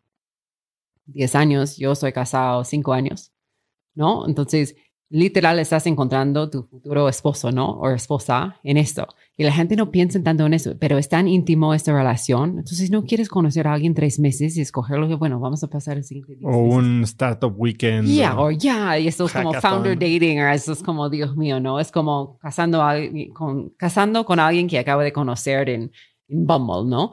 Y, y, claramente no es lo recomendable. Entonces, creo que si tienes a alguien con quien has hecho otras empresas o trabajado con y ya tienes mucho comida, conoces muy bien a esta persona y los buenos y los malos. ¿Qué es lo que hace a un buen co-founder? Como creo que, número uno, siempre en lo ideal es un complemento, ¿no? Alguien de negocio o ventas y marketing está con alguien de tecnología y producto, pero nunca es así tampoco, ¿no? Este, creo que es bueno que cada uno tiene su dominio, ¿no? Pero a veces hay perfiles similares. Recuerdo este, yo he hecho una, una inversión semilla en este startup que dos founders tenían perfiles muy similares, ¿no? Pero al final decidieron de dividir, como tú manejas esas cosas, yo manejo esas cosas, y es así, ¿no? Um, entonces hay maneras de crear buenas relaciones y ya tienes este, skill sets complementarios, ¿no? Pero creo en el mundo ideal eso, pero antes de cualquier cosa, ni este, basando la conversación de habilidades, es como cuánto tiempo has conocido a esta persona, número uno. Si es menos de cinco años, yo no tocaría nada, ¿no? Creo que es súper importante que ha pasado mucho tiempo con esta persona.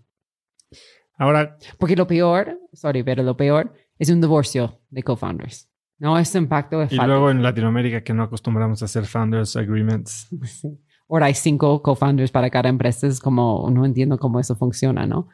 Eh, Sí, eh, y sí, entonces decidí que no quiero cometer un error de casarme con alguien que no conozco, entonces me avanzo sola, ¿no? Obviamente sola con mucho ayuda de 50 mil personas atrás. Que, justo a eso quiero llegar, porque dices un, un co-founder te complementa, ¿no? Y puedes tener a alguien que hace lo que a ti no te gusta, hace en lo que tú cojeas, em, pero tú has logrado complementarte no solo bien, tú te has logrado complementar de forma extraordinaria, atrayendo a personas que han hecho exactamente lo que tú estás haciendo antes en otros mercados. Sí. ¿Cómo, ¿Cómo atraes a esta gente cuando traes una idea? Primero que es más, quiero pensar, eh, preguntarte algo. Mucha gente cree que estar cerca de sus competidores es un error, que son el enemigo. Y tú literalmente estás colaborando y hasta reclutándolos como inversionistas, asesores o hasta empleados. Háblame un poco de eso. Bueno, número uno, como hay mucha gente que ha invertido en algo similar que lo que estás haciendo y como ellos han aprendido de esto. Entonces, todo lo que puedes aprender gratis de esas personas solo va a acelerar tu negocio, ¿no? Entonces yo fui primero a las empresas en Estados Unidos que eran de la segunda ola de estos startups de nómina, que era JustWorks, Gusto, dicen gasto ahí, este, y Zenefits, ¿no? Que eran como, Gusto ahora tiene una valoración de más de 4 billones, Zenefits está cerca de un billón y JustWorks va a ir a la voz este año y va a ser como en los billones, ¿no? Entonces yo sé, bueno, voy a ir a ellos y voy a encontrar cualquier persona que ha tocado ese negocio, no ahora, porque ahora es casi unicornio, pero regresando a 2004 cuando lanzaron. Y empecé, o sea, 2012 cuando lanzaron, porque todos lanzaron en el mismo año. Y empecé a ver contactos, contactos y contactos. y buscabas a gente que había estado en las etapas tempranas. Iniciales. Sí, porque es otra cosa. ¿ah? Como habla de Vélez con Nubank hoy en día, no, por donde no ni recuerda como los días al principio, ¿no? Están en otro nivel que es difícil de recordar lo que pasó hace tanto tiempo, ¿no? Eh, pero por lo menos estaba ahí, entonces está bien, pero si encuentras a alguien que acaba de entrar a Nubank hoy en día, no te ayuda de lanzar Nubank hoy en día, ¿no? Es otra cosa. Entonces, yo quería saber con la gente cuando recién lanzó como gusto, que, que, cómo era, ¿no? Y empecé buscando en mi LinkedIn eh, quién conozco a alguien que conozca, conoce a alguien. También Crunchbase es una muy buena herramienta. Viendo como, ok, tenían esos inversionistas, ¿quién conozco ahí de conectarme con alguien? Y como literal un gran Excel de 50 mil contactos, ¿no? Y lo logré de, de ganar como el co-founder y CTO de Zenefits, estaba ahí de día uno hasta años seis. Y ha construido toda la plataforma. Toda la plataforma de nómina en Estados Unidos. Y también logramos de ganar el sí, como ese, como Head of Sales de Gusto. Estaba ahí desde serie semilla hasta serie C. Entonces, de, me dijo 3 mil dólares al mes hasta 3 millones de dólares al mes. Que piensa en esto, ¿no? 3 mil dólares al mes es como 10 empresas. 3 millones de dólares al mes es como miles de empresas cada mes cuando piensan tratando de hacer esto técnicamente, físicamente con los equipos, es otra cosa. Como aprendizaje ahí, he podido mirar mis cifras de mi funnel de adquisición y decirme, ah, eso bueno, ¿ah? O no, ¿qué está fallando acá? Porque para nosotros eso fue mucho mejor. Y esta persona sabe, ¿no? ¿Y los atraes como inversionistas, como asesores? Creo que eso es súper importante también. Mis otras empresas he hecho como advisors. Por favor, ayúdame. Te voy a dar como un poquito. No, en eso sí, voy a construir una empresa mucho más grande que ADP, que para los que no conocen, ADP es la empresa de nómina más grande en el mundo, tiene una valoración de 80 billones de dólares. tenemos una oportunidad mucho más grande acá. Voy a crearlo y te invito a ser parte. Para ser parte, número uno, tienes que invertir. No me importa si es mil dólares, dos mil dólares, pero tienes que invertir y sí, te complemento con shares de advisor, ¿no? Pero ahí sí, como tú ya has dado algo, entonces estás enganchado, pero al mismo tiempo te aumento con los shares de advisor, ¿no? Háblame un poco de estos esquemas de compensación de advisors, porque creo que muchas empresas en México siguen esperando a que todos estos mentorships y, y, todo el gran trabajo que ha hecho Endeavor y muchas otras aceleradoras que te dan advisors gratis, no han aprendido el valor de compensar advisors. ¿Cómo, ¿Cómo se ¿Cómo mides cuánto le das o hay un estándar? ¿Cuánto valora tu tiempo al final? ¿No? Este, cada persona, un hora de tu trabajo, cuánto te pagan, ¿no? Este, doctores son otro nivel. A cada persona tiene su monto, ¿no? Pero si no sabes, divide tu sueldo entre 20 días y como 8 horas de día y ya llegas a un monto. Entonces, ahí te puedes decir, bueno, voy a dedicar, no sé, algunas horas al Q, a ti y tu equipo entonces, para mí me valora este monto, ¿no? Y con este monto, dividido por la valoración de la empresa, ya llegas a un porcentaje de la empresa. Entonces, no tienes como un paquete específico de, oye, te voy a dar el punto 25, a todos mis advisors hacer lo mismo. Sí, definitivamente esto es muy común, ¿no? Cuando estás en las etapas súper a principios, los montos de punto punto, este, como el 25%, ese punto 0.25%, ese sí, es muy estándar. Y estas cosas, como recomiendo de buscar, Y Combinator tiene, muchos recursos buenos de esto, este, que son públicos, pero los, este, advisor shares y cuánto debes dar, ¿no? Pero al final lo que importa es cómo esta persona está pensando en sus consejos, su consultoría, como en dinero, ¿no? Al final, como si hoy, hoy en día o mañana yo puedo como ser advisor para ti o para 50 mil otras empresas y porque ti, número uno. Pero igual creo que la gente olvidan de advisors es como tienes que tener una química, ¿no? No va a funcionar un advisor donde no quieres pasar tiempo con ellos porque, uff, no sé, no me gusta esa persona, ¿no? Simplemente igual, advisor, piensa en un emprendedor llegando a ti, este, y diciendo, oye, aconsejame con esas cosas y dice, bueno, ya bueno, pero no quiero pasar mucho tiempo contigo. Entonces tienes que ver esto cuando antes de pedir ayuda, tienes que como salir, ¿no? Como dating un poquito, de conocer a la persona, de ver que hay una química, ¿no? Pero esos advisors que acabo de mencionar, y hay uno más de JustWorks que fue empleado número 6 en JustWorks y hoy en día está ahí y están yendo a la bolsa ahora. Entonces, la cantidad de cosas que sabe de la empresa es increíble. Nosotros estamos construyendo una, un software interno como un CRM, pero que tiene todo la data de nuestros clientes. Imagínate que soy como la plataforma de nómina de cracks, ¿no? Y por, podría buscar tu nombre, va a ser, bueno, cracks, salió, entró uno en este, este año, ese tiene, gasta este monto de dinero cada mes, tiene este monto de empleados, este, nuestro NPS con él es esto, esos fue las últimas quejas, como todo el centro de información del cliente. Y hemos dicho, bueno, muchas empresas quieren hacer esto, pero ¿cómo es la mejor manera de hacerlo para nosotros? Entonces hablamos con Zenefits, con Gusto, con JustWorks como su primera opción y después lo que están haciendo hoy en día para decir, bueno, ahora ya sabemos lo que vamos a construir. Nosotros hemos ahorrado años de, de reconstrucción de esas cosas, ¿no? Es súper valoroso como gente de tu vertical. Obviamente, si estás creando Kavak, no vas a ir Kavak en México, no vas a ir a Kavak y decir, oye, ¿me puedes dar consejos? Como claramente no, ¿no? Pero puedes encontrar a alguien que han hecho algo similar en otro mercado de, de darte como consejos de cómo hacerlo, ¿no? Y además creo que estás abriendo puertas que sé que no es tu tirada, pero inclusive de una posible adquisición de tu empresa. Si van a llegar a tu mercado, vinimos a ver que hay alguien que lo está haciendo bien. Sí. Sí, como la nómina es muy difícil. Esa empresa de ADP que mencionó, este, ellos este, tienen 80 años y todavía son enanos acá. No, no, no tienen operaciones en México ni ningún parte de América Latina. Sí tienen como una página web en portugués en Brasil, pero no tienen software, ¿no? Este, integran con softwares locales. Entonces, dudo muchísimo y ellos también porque ya han construido sus propios softwares ahí, es como va a tomar décadas de llegar acá, ¿no? Entonces probablemente no, no es, muy lejano, ¿no?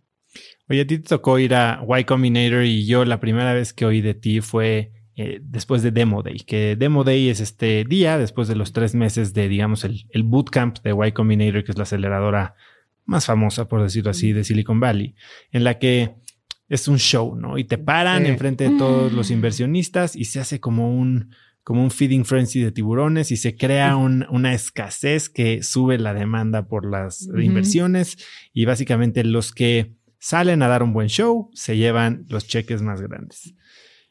Cuéntame un poco cómo fue tu día de Demo Day. Sí, no, mucho estrés. Puedes imaginar, antes de Demo Day te mandan la lista de todos los asistentes, ¿no? Y cada fondo que has escuchado en cada artículo de TechCrunch están ahí. Como recuerdo como Andreessen Horowitz, Mark Andreessen, de Sequoia, como esa, como todos están ahí. Es como, wow, como Y Combinator ya jala, ¿no? Este pueden, como, siempre, como en Silicon Valley, a veces la gente no le gusta Y Combinator porque es mucho, mucho como hype, ¿no?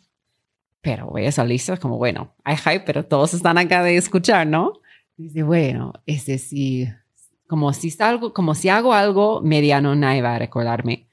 Si hago súper mal, la gente claramente va a recordarme, pero no por bueno, ¿no? Este, pero si lo salgo, como lo hago muy bien, gente, es una oportunidad de wow, la gente, ¿no? Yo siempre pensaba este de, de la oportunidad de Runa, ¿no? Que una región con 22 millones de pymes y México 4 millones, de crear una empresa de un billón de dólares, un billón, solo necesito un por ciento de México. No hay nada de competencia. Cuatro años después, todavía no hay nada de competencia. Para mí esto es toda la historia, no necesito decir más. ¿no? En Estados Unidos hay competencias de gusto, hay como 50. ¿no? igual siguen poniendo tanto plata en estas empresas, ¿no? Entonces, como qué buena oportunidad. Realmente no estoy creando gusto o Genefits, estoy creando lo original, que fue ADP. Entonces, para mí eres tan claro, eres simplemente cómo lo comunico a estas personas. Y tenido muy buena oportunidad porque todo Gusto y Zenefits, esos dos son de, del grupo de Y Combinator. Entonces, claramente todos los inversionistas ahí conocían de la historia. Entonces, era muy fácil de posicionarnos como no solo podemos hacer esto allá, pero también podemos hacer mucho más porque estamos en la etapa de adopción de tecnología como empresas acá súper temprano. Cuando metemos en las empresas de pymes, somos tecnología 3, 4. Normalmente tienen Gmail, tienen como Google Hangouts, algo así. Ese quizás Microsoft, ¿no? Pero desde ahí, nada. Cuando Gusto lanzó, metiendo en una empresa, tenía 20 más softwares. Y hoy en día los pymes en Estados Unidos de 30 empleados tienen por lo menos 50 en softwares, ¿no? nosotros somos cinco. Y imagínate, ¿qué más podemos hacer? Claramente lo menos que vamos a hacer es una empresa de un billón de dólares como gusto para México, ¿no? Eso es el shortstop. El grande, quién sabe. ¿Y cómo te preparas? O sea, ¿qué, es lo que hace un buen pitch de Demo Day en YC? Um, Bueno, eso es, es importante particularmente para los, para los latinos de comunicar la oportunidad en términos que la gente allá pueden entender, ¿no? A veces la gente usan como, y, y hago mucho como cocheando de los chicos que están tratando de entrar o así, ¿no? Y dicen, ya, bueno, cuéntame sobre tu equipo. Bueno, tem- tenemos, no sé, Mario, que han trabajado en ese estudio y eso, como, bueno, esos nombres nadie sabe ahí. No uses nombres. Han trabajado 20 años en como asesoría legal y sabe todo este tema. Y por eso está metiendo en una plataforma de asesoría legal, no sé, ¿no? Ejemplo. Eso como ya me llama la atención. Entonces, es simplemente un tema de introducción, ¿no? Que quizás algunos nombres, Nubank, este, Kavak, este, algunas, ¿no? Ya han escuchado. Igual cuando estoy hablando de Cabify tenía que decir como el Uber de Estados Unidos, de América Latina, ¿no? No sabían, ¿no? Que era Cabify. Entonces, porque está en su propia burbuja, ¿no? Eso es número uno, ¿no? De comunicar en palabras que ellos entienden. Y Y Combinator ayuda mucho de ayudarte con esto, ¿no? Segundo es como simple, simple. Creo que es lo mismo cuando hago un pitch deck, como tienes 12 slides, ¿no? Y en tu, tu pitch de YC es como 5 slides, ¿no? De decir lo que quieres decir, de tu, literal, un minuto. Los pitches de Y Combinator son un minuto. Es, de- nada, ¿no? Entonces tienes que decir cuáles son los, no sé, oraciones de tres, cuatro palabras por cinco slides, que es runa, ¿no? Y ahí como te fuerzas de realmente poner en papel cuál es importante, ¿no? Entonces empiezas ahí con los cinco oraciones que quieres decir de cuatro palabras. Es importante ponerlos en Word Doc y leerlos. Y que eso es todo lo que puedes usar, ¿no? Y desde ahí ya regresar a los visuales que va a ayudarte, ¿no? Y tenías un punchline, el, el, el, el money. Sí, creo que, y siempre Ribbit me dijo esto, es como, Ribbit es nuestro inversionista en, en nuestras series A, me dijo que me encanta cuando hablas de Runa, tú hablas de Runa como si ya es una empresa de un billón de dólares y estamos hablando de los 10 billones o 100 billones. Cuando realmente, cuando ellos invirtieron, tienes como 100 empresas, ¿no? Usando la plataforma. Yo sé, pero para mí es tan claro, ¿no? Algo que 10, 100 empresas van a usar, yo puedo vender a miles, ¿no? Es como eso es lo bueno de un software de nómina, es que es una inversión, ¿no? Lo mismo producto puedo vender a todos, ¿no? Pero es tan claro en mi mente como, como muy importante saber, y hablo cuando pregunto a estos emprendedores de, de que están tratando de aplicar a Y Combinator, sé, bueno, de, de lo, como ir a la bolsa, un millón de dólares, ¿cuántos este, clientes tienes? ¿Cuántos carros tienes que vender? No sé qué es negocio. No saben. Como yo sabía si di uno, tengo que vender a 40 mil empresas, ¿no? Y de lograr 10 billones, tengo que vender a 400 mil, ¿no? Entonces era súper claro el número, ¿no? Y, y es como muy importante saber esto porque en vez de regresar a, ok, ¿cuánto es esto por mes? ¿No? Y qué tiene que ser mi churn y cuántos nuevos tienen que meter y cómo voy a lograr eso. Es todo de siguiente 15 años de mi vida, ¿no? Pero a veces la gente no piensa en esto, es como, ¿cuál es tu plan? ¿No? Al final estás pidiendo inversionistas de invertir 10, 15, 20 más millones de dinero y tú no sabes qué necesitas ganar cuando quieres ir a la bolsa. Un poco raro, ¿no? Entonces, creo que es súper importante pensar, es un negocio, ¿no? Tienes que pensar en la parte de negocio, ¿no? Entonces, esto es importante. Yo sabía claramente cuántas empresas necesito lograr y mirando esos números por el tamaño del mercado era tan obvio, como por lo menos, pues, siempre los gringos preguntan, pero realmente como en América Latina los pymes van a adoptar, software, ¿no? Yo bueno, yo no sé si todo el mundo va a adoptar, adoptar software, claramente, pero un por ciento de México, ¿no? 86% usan Facebook. Creo que probablemente sí, ¿no? Ahora es un minuto que puede cambiar tu vida. ¿no? Porque ya dijiste que a los que les va muy mal se acuerdan de ellos y seguramente hay por ahí hasta reels de bloopers de, de Sí, Y nervios, sí, sí, sí, no. No, es todavía tengo mi pitch, ¿ah? Este, es muy bueno de verlo, ¿no? Porque algo que mirándolo por atrás, yo tenía mucha confianza, ¿no? Es como, es como, ya esa chica sabe, ¿no? Ese sabe, ¿no? Este, ayudado por mi confianza en lo que estamos haciendo, pero también, como he mencionado, yo, yo he tenido como una copa de vino en la mañana de quitar los nervios. Ayudó mucho, ¿no?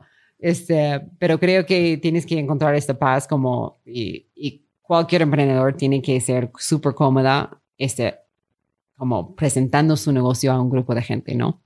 Courtney, tú ahorita hablaste de que ese día tenías la confianza y creo que todos los que te conocen concuerdan en que eres una persona sumamente confiada en ti misma. Siempre fue así. Ah, la verdad es sí, pero lo bueno es que siempre cuando era niña, yo era muy gorda, muy gorda, siempre la chica más gorda de clase, ¿no? nadie me crea.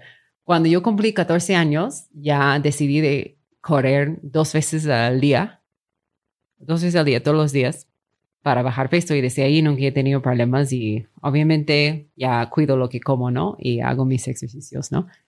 Pero igual cuando era como 10 años la chica más gorda de clase, igual tenía la confianza. Creo que porque, y eso es lo, lo buenísimo de mi madre, es que siempre me han dado la confianza de mí mismo de adentro, que tú puedes hacer lo que quieres hacer, no porque eres guapa y la gente que te valoran por ahí, porque claro, mi, madre siempre pre preguntaba, y yo, yo soy como guapa, mi madre me dijo, bueno, tú tienes uno de estos looks que un día ya vas a lograrlo, pero ahora no, no es lo mejor momento, ¿ah? ¿No? yo sé, ah, que creo que no, ¿no? Entonces, bueno, no me importa, ¿no? Entonces siempre me han este, desarrollado de creer que mi valor es de adentro, lo que puedo hacer, ¿no? Creo que eso fue lo mejor regalo que me podía dar, ¿no? ¿Y eso lo haces tú con tus hijos hoy? Sí, sí. Es difícil, ¿no? porque mis primeros dos niños, este, hijos, este, obviamente hombres, y la última es hija, ¿no?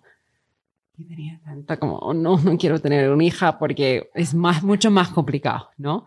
Cosas como con mi hijo, digo, qué guapo, ¿no? Y mi hija, no quiero decirle esto porque va a poner la, el valor en otro lado, ¿no? Entonces, qué genial, ¿no? Por otras cosas, ¿no? Eres lo más inteligente, otras cosas, ¿no? Pero es súper interesante cómo es diferente como una hija, porque sí, justo quiero evitar esos problemas, ¿no? Courtney, ¿alguna vez has sufrido de síndrome del impostor?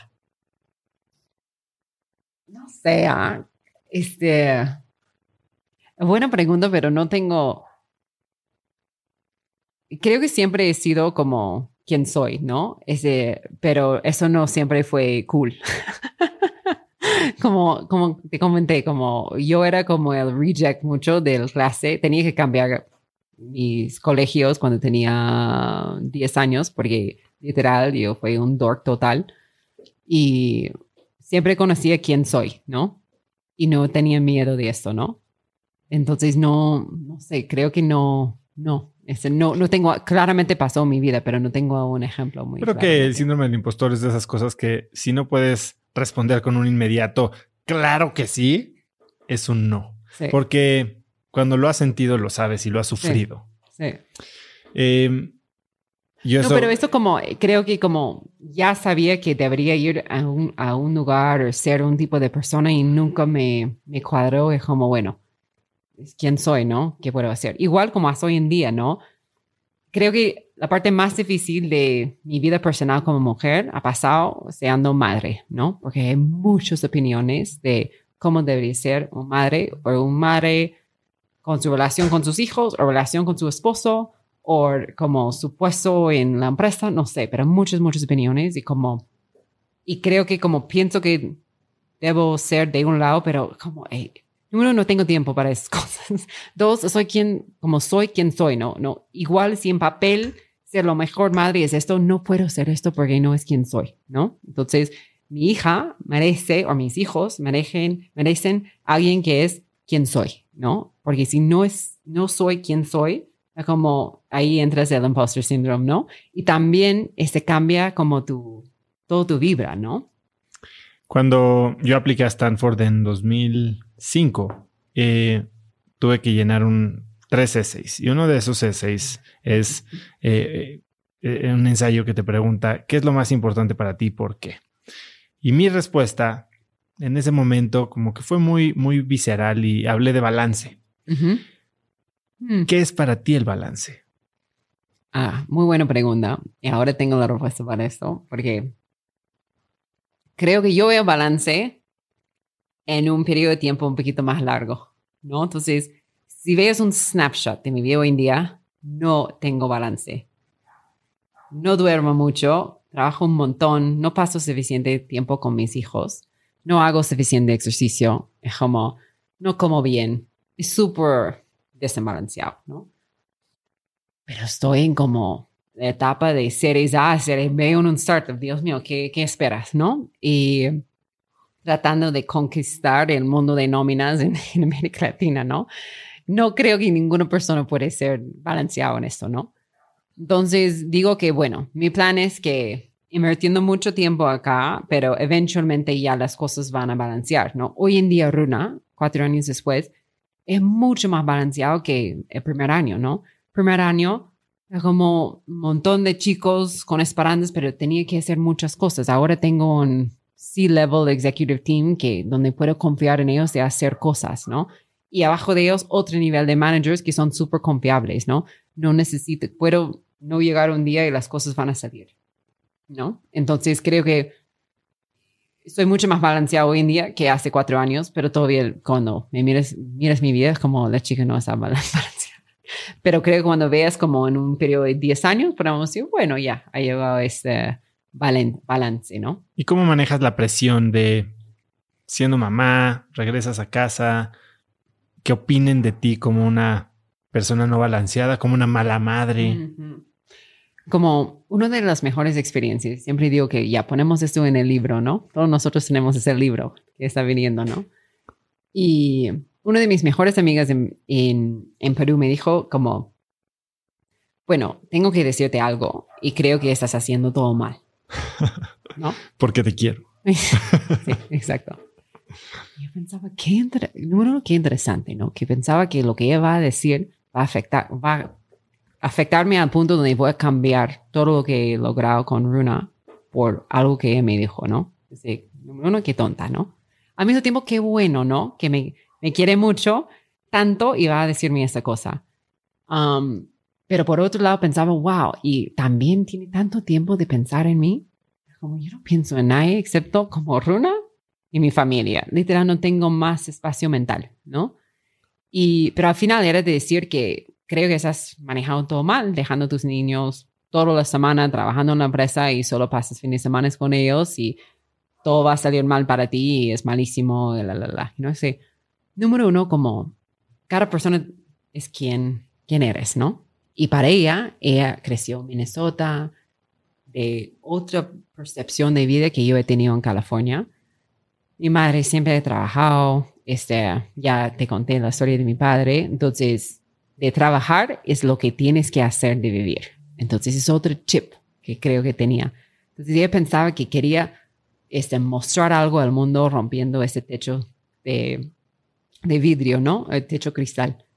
Y para mí era como, no veo un techo cristal, no me importa lo que está arriba abajo, solo me importa logrando lo que estoy haciendo con Runa, ¿no? ¿Y por qué? Porque quiero hacerlo. No sé por qué quiero hacerlo, pero quiero hacerlo. Y cuando pienso de sentarme en la casa todos los días y estar con mis hijos todos los días sin trabajar, quiero morir.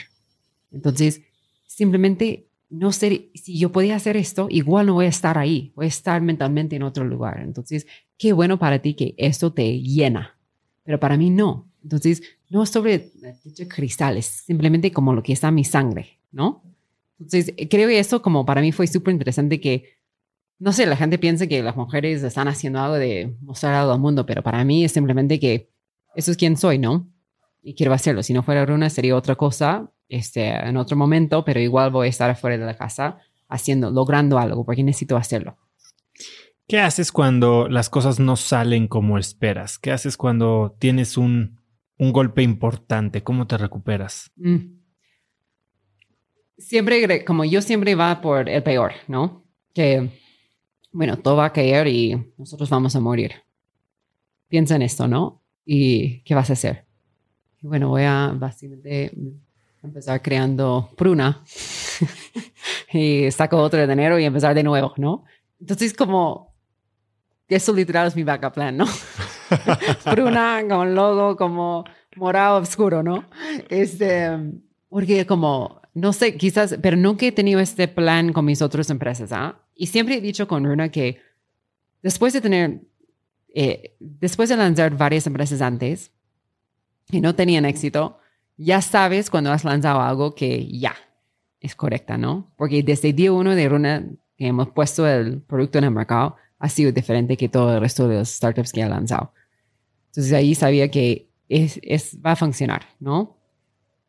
Hay 50 mil otros factores, pero va a funcionar. Estoy segura que la gente busca en su vida de encontrar esas oportunidades con mercado correcto, tiempo correcto, ¿no? Producto correcto. Y estoy segura que es eso con Runa. Entonces, si por alguna razón u otra, por COVID o otras cosas que han pasado por afuera, eh, se rompe la oportunidad con Runa, voy a lanzar por una. Pero cuando algo, independientemente de que sea algo tan catastrófico para el negocio, cuando algo simplemente no funciona, cuando te vas para abajo, cuando, ¿cómo, cómo, how do you pick yourself up? Número uno, duermo. Aprendí mucho de mi startup anterior, donde tenía muchos momentos muchísimo bajos, ¿no?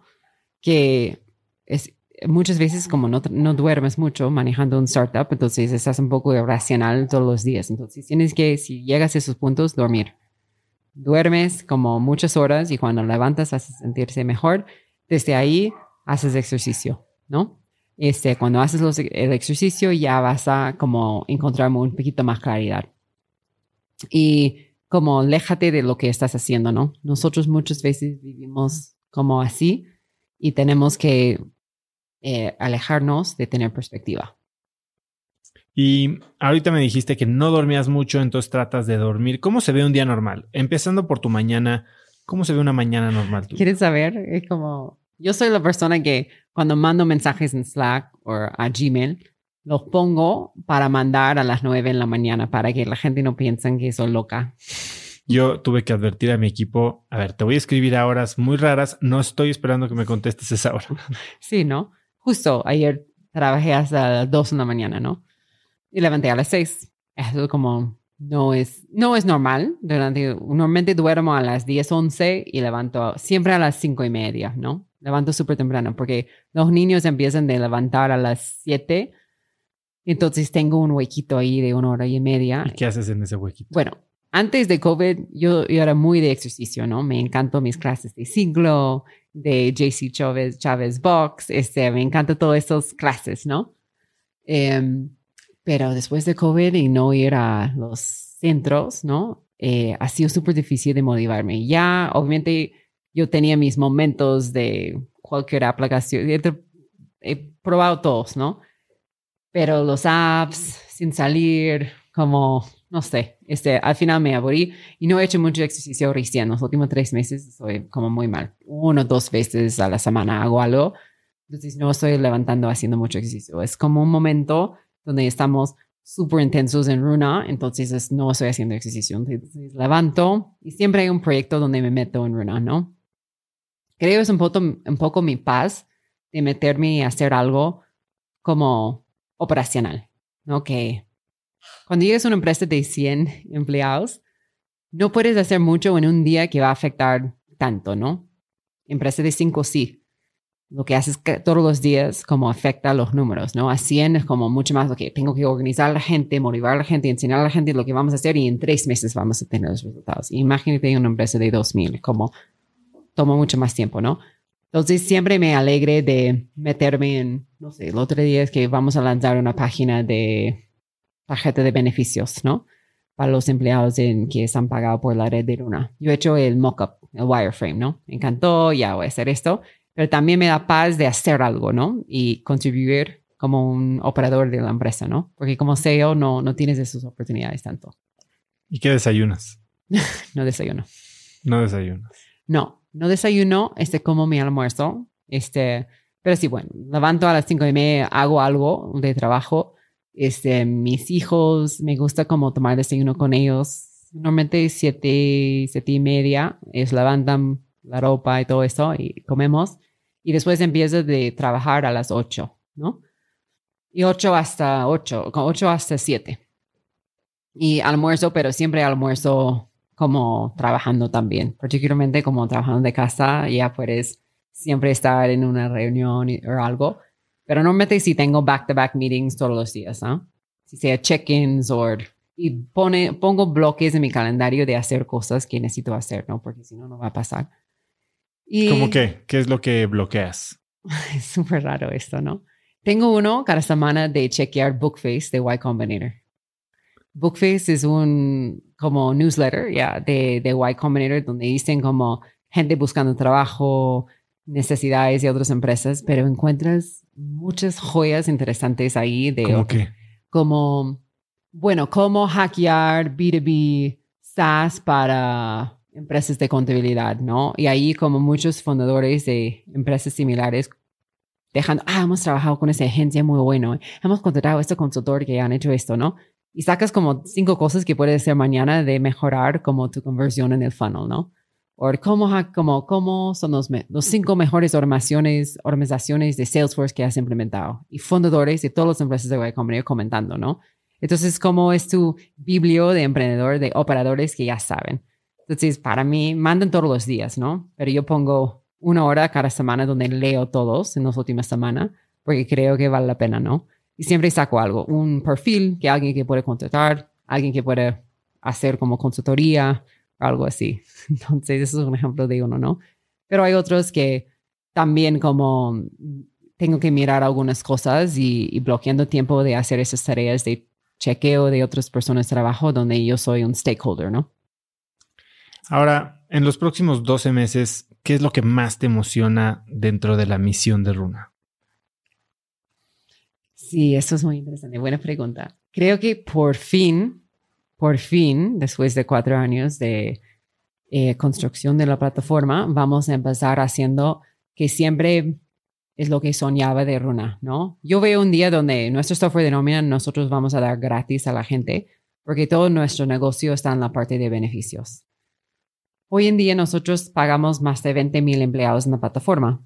Entonces, 20 mil empleados es como una empresa grande en México, ¿no? Y con esto nosotros podemos negociar ese tarifas de beneficios como si fuera Bimbos, ¿no? O una empresa muy grande en México. Y eso es muy bueno porque un pyme de 30 empleados tienen poder cero de negociar cero con cualquier proveedor de beneficios. Pero yo como Runa puedo negociar este, y conseguir buenas tarifas y ofrecer beneficios a como bajo costo a ellos, que creo que es básicamente permitiendo a los pymes de ofrecer este, beneficios a sus empleados que son igual a las empresas grandes, ¿no? Y al final van a, ayudar a ayudarles a conseguir mejor talento, este, mejor retención, ¿no? Y al final mejorar su negocio, ¿no? Ahora, y me comentas que llevas un año que aterrizaste en Brasil, pero aún estás e, en las etapas más tempranas de la penetración del mercado mexicano. ¿Cuándo es momento? Eh, yo conozco otras startups que están en dos ciudades de México y ya la tercera es Sao Paulo.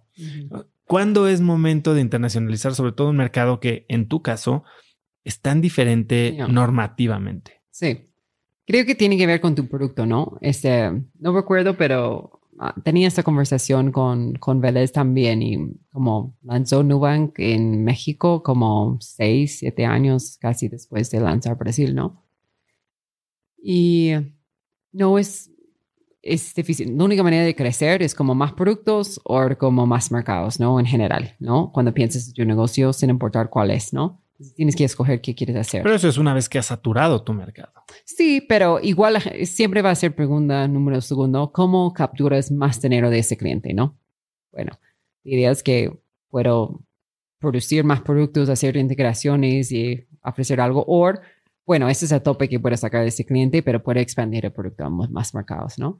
Entonces, em, para nosotros es lo mismo nivel de complejidad que me imagino un fintech, porque toda nuestra inversión es de infraestructura local para los leyes locales, IMSS, SAT, que son seguro social, este, em, impuestos este, gubernamentales, este, y para conectar con esas instituciones tienes que construir conexiones, ¿no? Y eso es lo que tomó cuatro años de hacer, de organizar esas cosas. Y cuando me voy a Brasil, cero de eso funciona, ¿no? Pero creo que en la manera que hemos construido Runa la segunda vez, porque teníamos que reconstruirlo, teníamos nuestra MVP y ahora estamos en como la versión más escalable, pero hay maneras de construir tu plataforma, de permitir como, como piénsalo en una plantilla, ¿no? Una plantilla por empleado y tú puedes escoger si quieres tu plantilla de Brasil o plantilla de México. Y cuando escoges tu plantilla de Brasil, claramente no es un RFC o un CURP, es otro nombre ahí, pero ya la plantilla sabe, ¿no? Pero saben que esos son iguales en nuestros países. Entonces hemos reconstruido el software así, con software adentro de software, que nos permite de escalar mucho más rápidamente.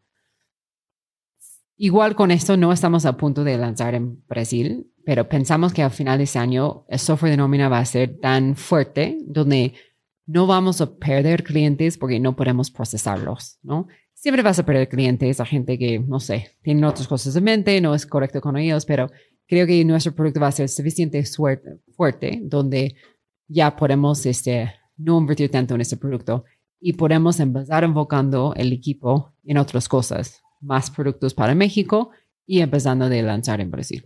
Justo eso te quería preguntar, teniendo tantas opciones, tantos productos, tantos mercados, tantos estados, ¿cuáles son, y, tanto a nivel empresa como a nivel personal o emprendedora, cuáles son tus mandamientos para decidir si haces o no haces algo? Sí, creo que, bueno, tiene que ver con, con tu producto para, para nosotros, ¿no? Ese, la gran lucha ha sido construyendo toda la infraestructura. Ahora que tenemos la infraestructura, ya vamos a conectar con otros proveedores de beneficios, como hemos hablado, um, pero eso es mucho más fácil de hacer la primera integración, porque este, no es como construyendo toda la base. Eso es lo que nos costó cuatro años. Integraciones, después de hacer uno, puede, como imagínate, conectando con un software de este, contabilidad, después de hacer uno, el resto son mucho más fáciles. Entonces, los recursos que pide son mucho menos, ¿no? Versus abriendo otro mercado que es, va a tomar mucho más recursos, ¿no? Runa es una empresa de tecnología, es decir, 80% de nuestro equipo son de producto y tecnología, ¿no? Entonces, no va a tomar 80 personas de hacer esas integraciones. Vamos a tener un equipo de integraciones y está ahí. Y a nivel personal, o sea, tú eres alguien que está metida en mil cosas, ¿no? Ya, digo, una empresa de varios millones de dólares de evaluación, que ha levantado varios millones de dólares, que tiene 100 empleados, que ya está pensando en varios mercados internacionales con ya miles de clientes. ¿Cómo, de, ¿Cómo decides tú a qué le dedicas tu tiempo? Hoy estás aquí dos horas tomando un whisky. Eh, es viernes, ¿ah? Cuando llego a viernes ya lo merezco, ¿no? creo que esto nunca, nunca es fácil. Tienes que eh, confiar en tu barriga un poquito en esto, ¿no? Este, porque el negocio cambia tan rápidamente, ¿no? Justo, este, pienso en todo, como en COVID fue muy duro para nosotros, ¿no? Porque teníamos que cortar toda la inversión en marketing digital y como sobrevivir, porque la gente en recursos humanos estaban enfocados en otras cosas que la nómina. Y en ese momento, claramente no estoy haciendo lo que estaban haciendo el día anterior de esto. como boom, tenía que cambiar a mucho enfocado en el equipo, ¿no? Cómo motivar al equipo, conformar como salud mental y todas esas cosas, ¿no? Pero cuando me preguntas esto, como creo que para mí personalmente, eh, lo que hago cada día es diferente. Este, siempre, siempre como hay algo como SEO que toma, yo trato de eh, cada mes mirar un pie de mi tiempo y ver dónde estoy invirtiendo la mayoría de mi tiempo y ahí es quien tengo que contratar, ¿no? Porque si estoy metiéndome 80% de mi tiempo en sales and marketing, bueno, tengo que contratar a alguien ahí, ¿no? También ya sabes dónde está el fuego, ¿no? Porque creo que el SEO al final está donde está el fuego, ¿no? Em, entonces, y si es por otro lado en tecnología, en productos, como que estoy haciendo acá, tengo que contratar a un product manager o lo que sea, ¿no? Pero que es un muy buen este ejercicio que funciona desde día uno en uno hasta cuatro años después, que sabes, es una buena reflexión de lo que necesitas en, en tu equipo, ¿no? y también de ver si deberías invertir tu tiempo ahí, ¿no? Y para hacer este análisis de tu tiempo, ¿utilizas alguna herramienta o simplemente ves tu calendario? Sí, mi calendario. Y pensando en los proyectos donde estoy involucrado y como, bueno, pienso en los tamaños donde he invertido mi tiempo. Sería mucho mejor con mejor medición, ¿no? Pero creo que ya sé dónde estoy. Y también mirando mi Trello, trabajo en Trello mucho y mirando lo que ya hemos logrado versus dónde estoy, lo que está en mi columna de doing, ¿no? Este, dónde estoy invirtiendo mi tiempo, ¿no? Courtney, top libro o libros para founders o que le hayas regalado a founders potenciales? Buena pregunta. Este, hay un libro este, que por un, es como el Founders Handbook, este, por uno de mis inversionistas, es un inversionista, se llama Elad Gill. Para la gente que no, no conoce su nombre, no es alguien conocido, pero después de meter y ver quién es, es como él uh, fue inversionista semilla en como todas las empresas que le importan Silicon Valley, ¿no? Uber, Facebook, como Twitter, Gusto, Square, como la lista es tan largo. Um, y él ha creado ese libro como un handbook, básicamente para fundadores, que no veas como un libro seguido, que ya si eres fundador, ya sabes que es imposible de ver un libro seguido, ¿no? Tienes el tiempo. Entonces, él lo tiene como capítulos que son para cuando lo necesitas, ¿no? Cómo escoger tu board. Este, el otro es como, este, cómo escoger tus primeros C-levels, ¿no? Cómo, cómo escoger tus advisors, ¿no? Y obviamente él, porque tiene una red increíble, invita a las personas que fundador de Reid Hoffman de LinkedIn, este, Mark Zuckerberg de esto, de hablar de estos temas. Y ya probablemente ellos saben y tienen muy buen punto de vista de cómo deberías manejar esa cosa, ¿no? Y por etapas, ¿no? Si estás en ese nivel de semilla, deberías pensarlo así, pero si es el nivel de Series B, probablemente más así. Es muy accionable, ¿no? Me gusta. ¿Es el Founders Handbook o High Growth Handbook? Sorry, High Growth Handbook. Sí, sí, sí, sí. Sorry, sorry, sorry. Yeah. Sí. ¿Algún otro que hayas regalado o que recomiendes?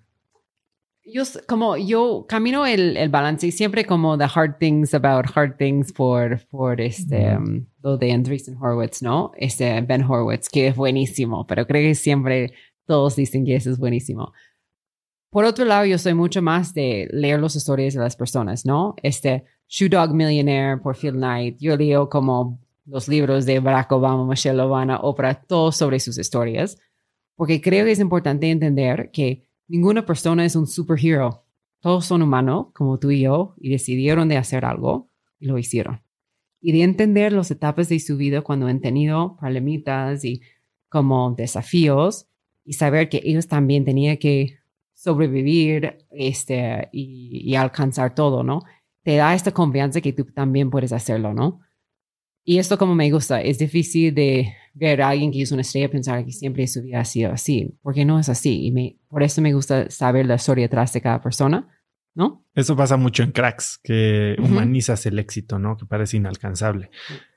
¿Qué lección te hubiera gustado aprender 10 años antes? Oh, buena pregunta. Justo este tema de, de vergüenza y como, who cares what they think, ¿no? Creo que todos nosotros ya aquí tenemos 70 años ya sabemos esto, ¿no? Pero. Bueno, yo tengo 40, entonces ya, lo sé, ya lo sé un poco más. Estoy casi ahí, ¿no? Pero es, es la verdad, ¿no? Es tu vida, ¿no? Eh, y como no es tan mal lo que va a pasar, como piensas que va a ser súper mal y como toda la gente va a... Justo estoy hablando con un fundador ayer y me dijo, bueno, sí, estoy tan estresado y si no pasa, y si no pasa, ¿qué pasa? ¿Qué vas a hacer mañana? ¿Vas a lanzar otro startup? Probablemente vas a trabajar en otro startup que va a ser unicornio, probablemente, entonces no es tan mala. Y creo que es súper importante aprender súper temprano, ¿no? It doesn't matter what they think, como haz tuyo. Courtney, si pudieras escribir un mensaje en el cielo para que millones de personas lo vieran, ¿qué diría? Ah, tengo dos lados ahí. Uno es como para cualquier persona, como confía en tú mismo. Pero por otro lado, creo que mi otro mensaje que siempre es, contrate mujeres, contrate mujeres, contrate mujeres. Cada uno de nosotros tenemos este, hijas, esposas, ¿no? Y creo yo veo la situación en América Latina muy difícil. ¿ah? Hay como algo cultural acá donde no hay muchas mujeres en la fuerza laboral y preocupa para mi hija en ese mundo, ¿no? También en Estados Unidos, ¿no? Los cifras son malísimos. Y la única manera de cambiarlo es como tú y yo tomando esas decisiones de quién voy a contratar después de siguiente persona, ¿no? Si todos nosotros podemos contratar una mujer versus un hombre, ¿cómo sería el mundo, no? Como es un poco como de mi perspectiva, ¿no? Del mundo, pero creo que es una buena sugerencia para todos. Courtney, ha sido increíble platicar contigo.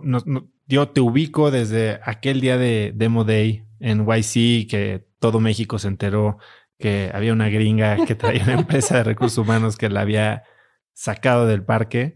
Eh, no nos conocíamos, intercambiamos mails y, la verdad como que tenía esta imagen de ti, de esta, de esta Terminator del trabajo, de la mejor vendedora, la mejor emprendedora. Nunca habíamos tenido oportunidad de, conocernos hasta hace un par de días y, y es contagiosa tu visión, que es algo que yo veo constantemente repetido entre los fundadores exitosos. Son excelentes comunicadores, pero no por elocuentes, no por eh, una, gran eh, eh, facilidad de verbo, sino por la pasión con la que hablan.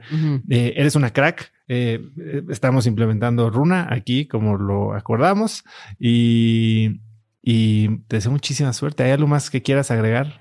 No, muchísimas gracias. ¿ah? Creo que he escuchado cracks de Ricardo en Justo y me encanta el podcast, ¿ah? creo que es muy inspirador para muchas personas acá y necesitamos más emprendedores en México porque abren la, puerta para lo que es posible, ¿no?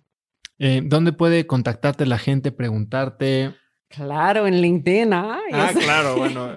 Soy la única Courtney McColgan en México. LinkedIn, eh, sé que estás en Twitter también. Sí, estoy en Twitter. Este, um, eh, Miss McColgan, este, pero como literal, como me buscas como McColgan en LinkedIn y hay dos gatos, este, mi nombre, mi apellido es muy complicado. Y también, este, bienvenido como a runahr.com. Este, yo soy la persona que contesta. Si mandas un email a info arroba runahr.com, todavía esto llega a mi inbox. Seguro tienes que batear a muchos vendedores también. Pues Courtney, ha sido un placer, muchísimas gracias y buen viernes aquí brindando y platicando. Sí, gracias ah, por la invitación. Gracias a ti. Courtney es una verdadera Terminator del emprendimiento. Me encantó la pasión que tiene por su negocio y en general por el desarrollo de empresas en mercados emergentes. Si te gustó el episodio, compártelo con alguien usando el link cracks.la diagonal 134. Compártelo en redes, por WhatsApp o por donde quieras. Si crees que a alguien le puede servir, me ayudas mucho a mí, ayudándolos a ellos compartiendo este episodio. También sigue Cracks Podcast en Spotify o suscríbete en iTunes y califícanos ahí con 5 estrellas para que más gente nos encuentre. Y no olvides que puedes ver el video de esta y más de otras 100 entrevistas en youtube.com diagonal Cracks Podcast. Mencióname en Instagram o Twitter con la lección que más te llevas del día de hoy como arroba osotrava y saluda a Courtney en Twitter como arroba Miss CMC Colgan. Miss C. McColgan. Puedes encontrar links a todo lo que hablamos hoy en cracks.la diagonal 134 y antes de irte, no olvides registrarte para recibir mi newsletter Viernes de Cracks, que es un correo muy corto que mando cada viernes con 5 tips, artículos, libros, gadgets, frases o cosas que encuentro en internet y que creo que pueden ayudarte a tener una vida más productiva o al menos empezar una conversación interesante este fin de semana. Son más de 70 mil personas las que lo reciben cada semana y es de lo que mejores comentarios recibo en mis redes. Para registrarte es muy fácil, puedes ir a cracks.la diagonal viernes y muy pronto voy a estar en tu inbox. Eso es todo por hoy, yo soy Osotrava y espero que tengas una semana de cracks. Si tienes una empresa, esto te interesa. El 14 de mayo voy a tener una plática cruda y honesta con Simón Cohen, fundador de Enco Global, una de las empresas más rentables del mundo, sobre lo que se necesita para crecer tu negocio. Después de muchos años en el mundo del emprendimiento y con la perspectiva de los cracks a quienes he entrevistado, hoy sé que la realidad es que no existe un secreto si es que quieres escalar. Lo que sí funciona es tener hábitos y sistemas sólidos, claridad en tus metas y aprender de quienes lo están logrando todo hoy en tiempo real. Te invito a Business Hackers, un evento virtual en el que por primera vez Simón nos contará los detalles de su negocio para entender qué hay detrás de ese éxito y qué es lo que se necesita para replicarlo en tu propia empresa. Conéctate a Business Hackers desde donde estés el próximo 14 de mayo. Inscríbete hoy mismo en cracks.la diagonal hackers y encuentras el link en la descripción de este episodio.